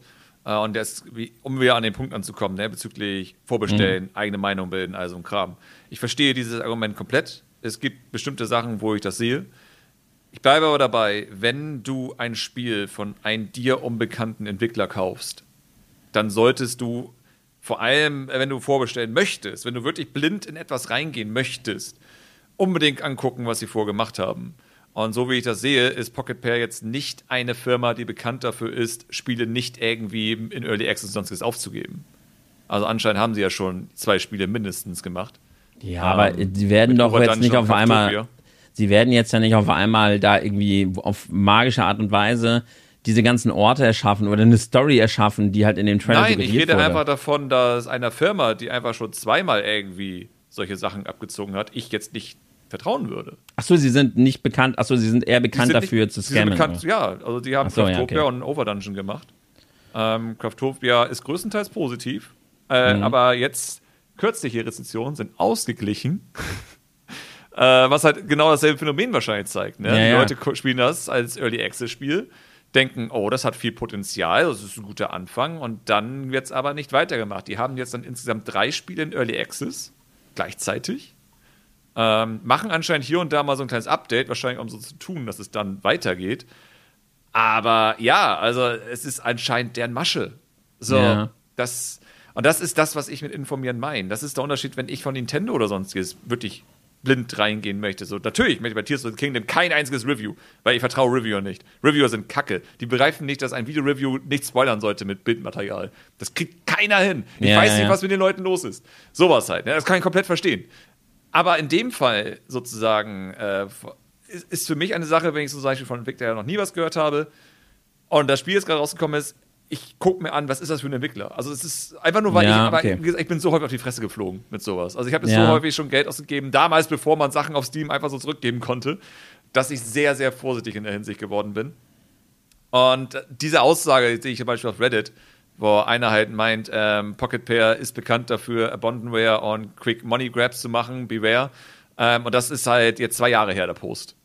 So, das heißt, es, es gab schon sehr, sehr viele Stimmen, die eingemerkt haben, Leute, das ist jetzt bekannt, dass die halt nicht so geil sind und das eigentlich sehr häufig abziehen und man das nicht vertrauen sollte. Und das ist eine Sache, übrigens eine Thematik, äh, die ich auch irgendwann nochmal in einem Video ansprechen möchte. Mhm. Und zwar, dass es als Indie-Entwickler heutzutage super schwer ist, gute Spiele zu machen, weil die witzigen Spiele werden irgendwie nur gekauft und kriegen Aufmerksamkeit, währenddessen alles andere, was wirklich gut und ernst ist, nicht. Ein ernstes, gutes Pokémon-Klonspiel, so Parrot sozusagen nur in vernünftig, ohne Schießen, also kam so einfach nur richtig gut Pokémon-Spiel, mhm. hat, würde viel weniger Aufmerksamkeit bekommen als eben Parrot. Ja. Weil, haha, Knarren, haha, Pokémon, aber haha, Gewalt. So, das funktioniert immer sehr viel besser. Und das sehe ich halt so häufig, dass diese Art von Spiele ne, und diese Art von ähm, auch Videos und all so ein Kram viel mehr Aufmerksamkeit bekommen. Du machst jetzt ein Spiel mit Mickey Mouse, was ein Horrorspiel ist, ah, instant gratis Werbung, alle berichten darüber. Du machst ein richtig, richtig gutes Horrorspiel, kein Arsch interessiert's. Niemanden interessiert's. Aber deinen kleinen Asset-Flip mit Mickey Mouse drin, was du in einer Woche zusammengeschustert hast, bam, Verkäufe ohne Ende. Mhm, mhm, und das ist so ein grundsätzliches Problem, was ich in der Hinsicht auch sehe, dass man sich sozusagen so hart von den Haha-Faktor ablenken lässt letztendlich, dass ja, man sozusagen wirklich einfach gescampt werden kann. Also all diese ganzen Sachen, auch mit Mickey Mouse und Co. Ne? oder Winnie Pooh Horrorfilm, so haha, Winnie Pooh äh, Public Domain, ha, hier ist ein Horrorfilm, ha, Leute kaufen das, das ist einfach scheiße, weil es mhm. einfach zusammengeschustert wurde. Und das ist, das, das, ich glaube, deswegen bin ich da auch so stumpf in der Hinsicht und gebe dann eher in Anführungszeichen den Kunden die Schuld, ähm, weil ich mir einfach sage, äh, hört alle auf, auf Haha aufzuspringen. Ich kann das nicht mehr sehen. So, ja, okay. Mir, das ist so ja, verstehe ich, was du meinst. Verstehe ich und ja, gebe ich dir auch recht. Man hätte, aber die Frage ist halt immer, wie viel verlangt man denn jetzt von einem Kunden, ähm, sich ich dazu informieren? Man sollte, um ganz ehrlich, ganz ehrlich, man sollte vom Kunden verlangen, dass, wenn du dir etwas komplett Unbekanntes kaufst von einer komplett fremden Firma, die dir nichts vorher gezeigt hat oder sonstiges, dann solltest du vorsichtig sein. In jeglicher Hinsicht ob jetzt Fernseher, Handyverträge oder sonstiges, wenn es dir irgendwie komisch vorkommt und du nicht kennst, sei vorsichtig, informiere dich richtig hart darüber, bevor du irgendwie dafür Geld ausgibst. Ja, okay, Wenn du natürlich gescampt wirst von Nintendo oder sonstiges, wenn jetzt das nächste Zelda rauskommt und das ist einfach Tears of the Kingdom 1.02, 1.0.1, so. und das verkaufen sie für 60 Euro und die haben dich gescampt. Du hast jedes Recht, sauber zu sein. So, ja, weil du ja. hast dieser Firma ja für immer vertraut, du hast dieser Marke für immer vertraut und jetzt wurdest du von denen gescammt. Aber mhm. wenn es wirklich komplett unbekannt ist und du dich tatsächlich ja vorinformieren konntest, dass die schon mal diese Scheiße zweimal abgezogen haben und die auch immer noch abziehen. Die Spiele sind ja immer noch in Early Access. Das ist vor zwei Jahren gewesen, dieser Reddit-Post, wo gesagt wurde, ey, die machen diesen Kack hier seit zwei Jahren. Das heißt, seit vier Jahren ist Craftopia zum Beispiel in Early Access und wird mit Mini-Patches so künstlich an Leben gehalten, um zu sagen, nein, nein, wir machen ja noch weiter. Wahrscheinlich, weil die Pirates angekündigt haben und die Leute gemerkt haben, oh, das wirkt wie ein Scam hier langsam, wenn die jetzt versuchen, drei Spiele gleichzeitig zu entwickeln. So, dann sehe ich es schon, dass man mit ganz klein wenig informieren, mit einfach nur die, die, das Studio sozusagen googeln, garantiert es rausgefunden hätte, dass da etwas nicht stimmen kann. So, das, das ist das Mindeste, was ich von den Leuten irgendwo erwarte. Und ich, wie gesagt, ich bleibe dabei, ich sehe das nicht wirklich in der Schuld von Early Access, weil Hello Games sozusagen damals mit No Man's Sky ist für mich genau dasselbe. Die Leute haben blind einer Firma vertraut, die ganz, ganz klein ist, dass sie ein Spiel wie No Man's Sky macht, was sie versprochen haben, sozusagen auch wirklich umsetzen können, wo ja aber schon davor sehr, sehr viele Stimmen gesagt haben, sowas wie, was macht man denn in No Man's Sky? Weil darüber wird nie gesprochen. Es gibt ja nur darüber gesprochen, so, das wird ja, unendlich alles generiert, krass, was du alles sehen kannst, so, aber was machst du in dem Spiel? Und da gab es nie eine Antwort wirklich drauf. Und da kam halt die Skepsis von sehr vielen Leuten her, die aber ignoriert wurde. Viele Leute haben es dann runtergespielt und sagen, es ist ein geiles Weltraumspiel, das beste Weltraumspiel aller Zeiten. Aber es wurde nie geantwortet, was macht man in diesem Spiel? Dann kam es raus und äh, Spoiler, man macht nichts in diesem Spiel, weil es gibt einfach nichts. So, das ist halt so die Sache. Dass, äh, wenn sozusagen dir etwas komplett unbekannt ist und du diese Firma nicht kennst und dieses Spiel nicht kennst und diese Reihe ganz neu ist, sollte man immer vorsichtig sein, bevor man so viel Geld da rein investiert. So, wenn das jetzt so ein Early Access-Ding ist, so Lethal Company, irgendwie so 8 Euro oder sonst, so fuck it, ne? Das ist ein McDonalds-Menü oder sowas. Aber so viel Geld, ich würde niemandem so viel Geld einfach so geben. Nie im Leben. Nicht, wenn ich den nicht kenne. Das, das, da bin ich. Wie gesagt, aber ich bin auch jemand, der ist sehr häufig auf die Fresse gefallen. Ja, Ja. Ist das einfach der Unterschied? Also, Ja, okay, aber das ist ja dann eine wertvolle Lektion. Also, ähm, ja, ich, ich muss dir jetzt recht geben, aber durch die Trailer hatte ich ja das Gefühl, ich habe Ja. mich informiert. Sie sind ja so, dass man dann natürlich noch gucken kann, was haben die vorher abgezogen. Kann man machen, aber für mich ist das jetzt so ein Mittelding. Man hat sich informiert und man, man, man hat jetzt gedacht, man bekommt, wie gesagt, ich sage, ich habe ja auch nicht gedacht, dass das jetzt hier der neue krasse Pokémon-Ablöser wird, ne? Ja. Aber dass dann am Ende, wie gesagt, halt gar nichts aus den Trailern so richtig, also da war ich dann halt nur noch mal ein bisschen übergeschockt. Und da habe ich Ja. dann so gedacht, wenn man das halt jetzt kombiniert, ne? Also Early Access ist das eine und ähm, ich halte es trotzdem für problematisch, das ist ein bisschen die Diskussion, wie ihr nicht die Pistole tötet, sondern der Mensch. Also trotzdem ist ja dann das Mittel, das, worüber man diskutieren sollte. Also natürlich ist Early Access nicht generell zu verteufeln, aber es ist nun mal das Mittel, mit dem hier in diesem Fall gescampt wurde, weil sie jetzt halt sagen können, es ist ja das fertige Produkt, wieso was? Moment, es ist ja Early Access. Wir entwickeln das Spiel doch jetzt erstmal noch fertig. Das ist halt so ein bisschen diese, diese problematische Masche. Außerdem haben wir ja durch Early Access auch immer noch andere äh, Schutzrechte, ne? das Ding ist, Weil es dann nicht öffentlich released wurde. Das, was du kritisierst, ist genau das Richtige in der Hinsicht für die Firma, die dieses Spiel veröffentlicht hat, weil das ja der Masche ist tatsächlich. Ja, ja, ja, genau, Im Sinne von, absolut kann man sowas verteufeln, sollte man auch, aber man darf dann auch nicht dieser Firma dreimal glauben. So, Ja. Das ist so das Problem, was ich dann sehe. So, wenn das jetzt eine komplett, ich meine, die wären schlauer gewesen, hätte man eine neue Firma dafür gegründet und das dann darunter veröffentlicht. Ja. Aber wie gesagt, so, wenn das einfach wirklich eine Firma ist, die Early Access so hart ausnutzt, dann sehe ich eher da das Problem, weil Gott sei Dank gibt Natürlich es ja ist so das das Problem, Beispiele, aber ne? es ist ja Also- trotzdem das Mittel. Das, äh, das ist ja nur das, was ich kritisieren will, ne? dass es diese Ja. Masche gibt und die benutzt wird. Und ähm, ja, das, Ich glaube, alle anderen, die, nichts tun. Außer, dass Leute auf die Fresse fliegen müssen und das lernen zu müssen, vor allem bei Sachen wie Early Access und all so ein Kram, kann man, was sollst du denn noch machen? Also, was, Ja. was, was kann man denn tun? Weil ich finde, besser Early informieren, so wie du Ja, es halt sagst, sich besser informieren, einfach skeptischer sein bei Early Access und dann halt wirklich gucken so ein bisschen, vor allem wenn man halt viel Geld dafür ausgibt, ne? also Ja. 29 Euro ist nur kein Pappenschild, dass man dann halt einfach sagt, okay, warte mal, bevor ich das jetzt blind kaufe, ich gucke da erstmal nochmal. Ja. Hätte man hätte man machen können, ja. Das ist so die Sache, ich glaube, ähm, wie, das ist, Early Access ist wie alles in dieser Welt. Eine Sache, die eigentlich positiv ist. Sowas wie Hades kann es nur geben, weil Early Access. Weil sozusagen Ja. die Entwickler haben dadurch das Geld bekommen, um all ihre Leute zu bezahlen, damit es überhaupt funktioniert, dieses Spiel zu Minecraft. Slay the Spire so Minecraft, weiter. all die ganzen Spiele Ja. sozusagen, die würde es nicht geben ohne Early Access. Der Lethal Company-Typ hat 52 Millionen Dollar eingenommen mit dem Spiel, ist in den Top-Charts damit drin. Der ist alleine entwickelt, das Spiel. So, das, das wäre alles theoretisch nicht möglich gewesen ohne Early Access.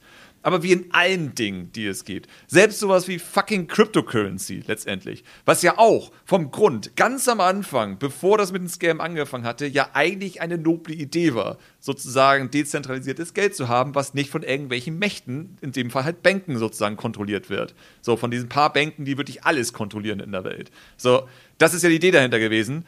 Aber dann kamen Idioten und haben daraus einen Scam sehr schnell gemacht. Und das ist die Sache, die wir halt mit allen Sachen haben. Alles, was eigentlich einen positiven Hintergedanken hat, wird am Ende von Arschlöchern verwendet, um damit zu scammen. Ja, okay, und deswegen würde ich nicht sagen, dass man Early Access grundsätzlich verteufeln sollte, sondern Nein, soll man nicht.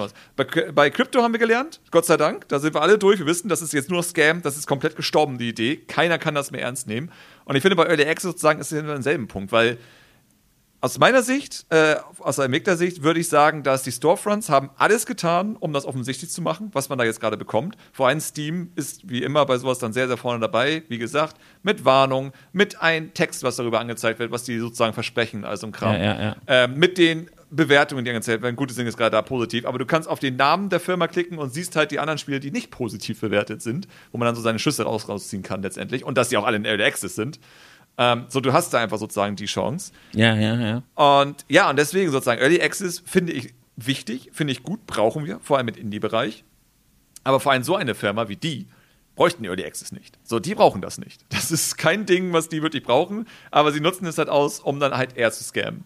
Ja. Und da sollten wir eher die Entwickler für shamen als das grundsätzliche Konzept Early Access, dass man damit Scheiße bauen kann. Weil, wie gesagt, mit allem kann man Scheiße bauen. Mit jeder positiven Sache kannst du irgendwie einen Weg finden, um Leute zu bescheißen. Was ich super anstrengend finde, aber so funktioniert die Welt. Also ich glaube, in allen Fällen, egal was es gibt, ne, sowas wie Abo-Services und sonstiges, sowas wie Netflix war eine coole Idee.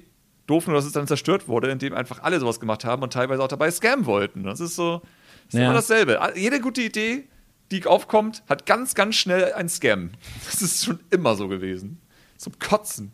Und deshalb sollte man dann vielleicht, äh, wenn man viel Geld investiert, einfach mal ein bisschen gucken, sich vielleicht ein bisschen informieren, vor allem wenn die Möglichkeiten da sind. Und ja, äh, ja hätte Alles, vielleicht noch mal den Blick. Ist, hätte ich den Blick in Steam geworfen, wobei ich muss sagen, als Streamer hätte ich es mir wahrscheinlich trotzdem angeguckt. Aber dann habe ich auch nicht mehr das Recht zu meckern. Ja. Ähm, aber ja, okay, dann, unter der Note kommen wir dann am Ende tatsächlich noch auf einen Nenner, ja. Ja, also wie, ich, wie, aber ich verstehe es komplett. Ne? Also ich, ich, bin komplett auch an der Ansicht, dass hier Early Access sozusagen als Deckmann verwendet wird. Äh, ist es offensichtlich, weil das haben wir jetzt zum dritten Mal gemacht. Also logisch. Das, ja, ja. das sind genau die Entwickler, weswegen du dich aufregst. Deswegen regst du dich über solche Sachen auf. Ja. Aber die sind auch schuld daran, dass das System ausgenutzt wird. Nicht die anderen Leute, die halt positive Beispiele haben. Und ich bin dankbar, oh. dass wir so viele positive Beispiele haben, weil Kickstarter war ja eine Zeit lang so anstrengend in der Hinsicht. Ne? ja, das stimmt weil, weil da werden ja Spiele sozusagen Geld, anders als LA Access. Du hast da Geld gesammelt für ein Spiel, was erst in drei Jahren oder so rauskommt. Und dann hast du dich so lange drauf gehypt und gefreut und dann am Ende ist es nicht das, was du dir in deinem Kopf ausgemalt hast. So, ich bin, ich bin ein riesiger Freund von solchen Spielen wie Ukulele zum Beispiel. Ich hatte damit Spaß. Ich, es ist das, was ich am Ende erwartet habe. Ich hätte gern mehr davon gehabt. Ich hätte gern mhm. gehabt, dass es mehr Welten gibt und nicht große Welten. Also mehr Banjo-Kazooie und weniger Banjo-Tooie ist am Ende des Tages. Aber am Ende habe ich das bekommen, was ich tatsächlich erwartet habe. Mit all den Problemen und all den Positiven, was ich mir auch vorgestellt habe. Dass es eben nicht sozusagen Banjo Kazooie aber auf einmal richtig geil ist in der heutigen Zeit, das war mir klar. Weil, wenn sie versprechen, mir ein Banjo Kazooie zu geben wie damals, dann wird es ein Banjo Kazooie wie damals. Mit einem Problem und einem Positiven. aber natürlich, wie gesagt, diese Zeit, die du halt hast, ne, diese zwei, drei Jahre, um dich dann darauf zu hypen. So, was könnte das alles werden? Oh mein ja, Gott, ja. das wird so cool. Und dann hast du halt am Ende, was weiß ich, Broken Age, was sozusagen für mich auch eine Enttäuschung war, weil dann hatten sie den ersten Part rausgebracht, das war das Adventure von Double Fine damals. Haben wir erstmal das war hervorragend. Das war richtig, richtig, richtig gut. Und die Idee war, kurz darauf dann den zweiten Part zu veröffentlichen, das war äh, sozusagen das Ende vom Spiel. Und anstatt das in ein paar Monaten zu veröffentlichen, haben sie halt über ein Jahr gebraucht dafür. Und dann war es super enttäuschend, weil sie fast alle Bereiche wiederverwendet haben vom ersten Part und man sich dachte, was habt ihr denn das ganze Jahr über gemacht? Und das ist natürlich dann ärgerlich. Und das Broken Age ist zum Beispiel ein typisches Beispiel für mich. Das hätte mehr Spaß gemacht, hätte man es gekauft, wenn es fertig war. Weil dann ja. ist es halt komplett. Und du musst nicht ein Jahr darauf warten, bis du endlich das Ende des Spiels hast und all so ein Kram. Aber ja, grundsätzlich ist eben das Problem bei Kickstarter gewesen, dass man mehr erwartet, als man Ende bekommt, oder so eine Scheiße glaubt wie in der Fune mit seinem fucking Mighty Number 9 Fuck Shit. Äh, oh, Mighty Number, das hat mich halt richtig enttäuscht. Das, das, das hat ist, mich richtig enttäuscht. Das ist, wo ich dachte, so, ich habe das auch gesagt, ich so, nee, ihr kriegt mein Geld nicht, fickt euch ja. Das sieht irgendwie, das, sieht, das sah schon wieder so komisch aus. Aber ich glaube, ich habe da irgendwann, irgendwann hat man so einen Riecher, glaube ich, dafür, wenn man merkt, das ist irgendwie Bullshit. Aber ja. Ach ja, naja, mal gucken. Also dieses Mal war es ja dann auch noch nicht nur das Early Access, sondern halt auch diese, diese echt frech geschnittenen Trailer, die dann halt ja, dann so ein bisschen dahin natürlich. gebetet haben. Und dann kommt natürlich der Frust, aber. Es ist nicht ihr erstes Rodeo. So. Ja, ja, ja. Na gut. Haben wir doch noch einen runden Drops am Ende draus gemacht. Ja, Mensch, wer hätte das gedacht? Wir haben Early Access ist spannendes Thema, ja. Ich meine, vor allem, es ist auch schön für mich natürlich nochmal so eine Seite so, zu hören. Ich möchte also. aber noch an dieser Stelle noch am Ende noch was einwerfen. Ähm, Palworld an sich ähm, ich habe vorhin gesagt, es gibt Menschen, denen das Spiel Spaß macht. Denn es gibt eine gewisse Gruppe, die brauchen keine Story und die brauchen kein Warum. Da sind wir jetzt noch gar nicht drauf. Wenn ihr solche seid, die zum Beispiel auch Ark gespielt haben und ihr, ihr seid völlig fein damit, einfach Listen abzuarbeiten, wie bei Arceus. Also einfach, mhm. dieses Spiel hat einen sehr, sehr großen Technologiebaum und einen, du kannst die Base ausbauen. Mhm. Also es hat, was das angeht, ein, ein ausgearbeitetes System. Ähm, du kannst da, wie gesagt, rausgehen, du kannst farmen Du kannst die Sachen ähm, farmen äh, in einem, ich sag mal, in einem vernünftigen Gerüst, was Optik angeht. Und es funktioniert spielerisch. Man kann halt, man kann sich halt auch seine Stats verbessern, was Spaß macht. Es gibt nur kein Warum. Es gibt kein Ziel. Es gibt keine Story. Es gibt kein Bösewicht. Es gibt kein, keine wirklichen Dungeons. In den Dungeons sind nur starke Gegner. Es gibt halt äh, auch keine Orte, die du irgendwie bist. Es sind zwar ein paar Bauten da, wo ab und zu mal ein starkes Vieh steht, aber es gibt kein Gerüst, was dir irgendwie einen Grund gibt, das alles zu tun. Aber mhm. wenn ihr diejenigen seid, die dieses, dieses Warum gar nicht brauchen, sondern ihr seid völlig fein damit, das Belohnungsgefühl von euch daraus zu ziehen, Listen abzuarbeiten und voranzukommen und so, dann dann kann euch Parallel tatsächlich Spaß machen. Ne? Das wollte ich nur noch mal erwähnt haben an dieser Stelle. Also es gibt eine Zielgruppe für dieses Spiel. Ja, nee, absolut. Also sozusagen, dass das Spiel nicht irgendwie grundsätzlich kacke ist, so in der Hinsicht, sondern sozusagen, dass es einfach nur irreführende Werbung ist und bei den Entwicklern, wo man sich einfach vorstellen kann, dass, ja, wie du schon meinst, man hat jetzt einfach Anfang Spaß, es ist halt super grindy, weil es einfach nicht so viel gibt, weil das ist ja der einzige Grund, warum du eine Waffe erst bei Level 35 bekommst, weil wenn du es früher bekommst, wirst du merken, es gibt keinen Content. Deswegen dauert das ja so ewig lang. Das ist ja das, ja, ja. was man tut, um das zu vertuschen. So als Entwickler weiß ich, dass das so gemacht wird. Deswegen Ja, sind einige Spiele ja auch so extrem lang gestreckt mit irgendwelchen Fluff oder sonstiges, damit du halt das Gefühl hast, du tust etwas, du machst etwas, du steckst ja Zeit da rein. Genau. Aber selbst Ah. wenn du halt die Pistolen und die Maschinengewehre und sowas hast, dann gibt's halt nichts, was du damit groß machen kannst, außer halt weiterzuziehen, um die stärkere Waffe zu bekommen. Aber es gibt Ja. halt keine, nichts zu erobern oder so, ne? Also ja. Ja, exakt. Also das ist wieder so ein weiteres Fall natürlich, deswegen auch bei Pokémon Legenden sozusagen die Leute Spaß hatten am Ende des Tages. Die Listen. Weil sie, ja, weil sie, aber sie kannten sowas halt vorher noch nicht. Ne? Ja, also. Wir sind jetzt ja auch nicht mehr die Jüngsten in der Hinsicht. Wir haben jetzt einfach schon sehr, sehr diese Spiele gespielt und wir können das halt einfach nicht mehr. Wir wollen eigentlich nur lustige Abenteuer erleben, anstatt irgendwie irgendwelche Balken nach oben gehen zu beobachten, also ein Kram. ja. Von daher, das ist halt so die Sache. Ich meine, deswegen wird es vielen Leuten Spaß machen. Ich denke vor allem jungen Leuten, die halt noch nicht solche Spiele gespielt haben. Aber so ist es halt. So, es ist genauso wie Leute, die Stardew Valley gespielt haben, sehr viele andere Farming-Simulatoren nicht mehr spielen können, weil sie haben jetzt einfach schon das Ultimative gespielt. Sie können das jetzt stimmt, nicht ja. das nochmal spielen. Mal gucken, Und wie Haunted Chocolatier wird, wenn es mal rauskommt. Ja, aber dann wiederum, ich glaube, das ist ja eh ein bisschen anders. Das ist ja nicht eins zu eins Stardew Valley. Also, Ja. das- ist ja wieder der Vorteil, ne? Das ist, der Dude hat's begriffen. Der macht nicht Stardew Valley 2, sondern macht einfach was Neues. Ja. Das gönne ich ihn auch, weil das ist einer dieser Entwickler, wo ich sage so, nein, du hast jeden Respekt verdient, den du bekommst und jedes Geld. Ähm, ich hoffe, dass der Lead Company Typi da für mich auch noch hinkommt, Ja. weil bisher wirkt das alles immer noch sehr zusammengeschustert. Aber ich denke, mit 52 Millionen wirst du schon irgendwie Geld haben, um das Spiel gut hinzubekommen. Hoffentlich. Das sollte klappen. Alles klar. Gut. Dann, Ja. äh, ja, würde ich sagen, haben wir das doch gut zu Ende gebracht, das Thema. War ein spannendes Thema, mal was anderes, auch Mhm. worüber man vielleicht tatsächlich mal hätte, war, glaube ich, mal ganz wichtig, dass man mal drüber gesprochen hat. Ja, auf jeden Fall. Um gerade in diesem Fall die Leute zu sensibilisieren. Nicht nur im Fall von Palworld. Achtung, guckt euch genauer an, was ihr da bekommt, bevor ihr auch die 29 Euro ausgebt. Im Notfall holt Ja. den Game Pass für einen Monat. Ja, das ist das, ja, das stimmt. Wer einen Game Pass hat, hat natürlich Glück. Ja, Und, oder halt äh, einen Monat zu holen. Der erste Monat ist immer ein Euro, Ja, so, ja. wenn du das noch nie hattest. Und wenn Palworld scheiße ist, hast du hunderte andere Spiele, die besser sind an Game Pass. So, Ja, das ja. ist. also es gibt Leute, denen das halt echt Spaß machen wird, wenn ihr halt die seid, wenn ihr kein Warum braucht, sondern ihr mögt halt Ja. Spiele dieser Art, dann kann es euch Spaß machen, ja. Ja, übrigens, äh, wo wir dann bei Survival sind, das wird nirgendwo angekündigt. Das ist super seltsam, das steht nirgendwo. Selbst nicht in den Listen von, was auf dem Game Pass rausgekommen ist. Resident Evil 2 Remake, ist es ein Game Pass? So im Sinne von, wenn ihr das noch nicht gespielt habt und ihr wollt Palworld ausprobieren, holt euch den Game Pass für einen Monat.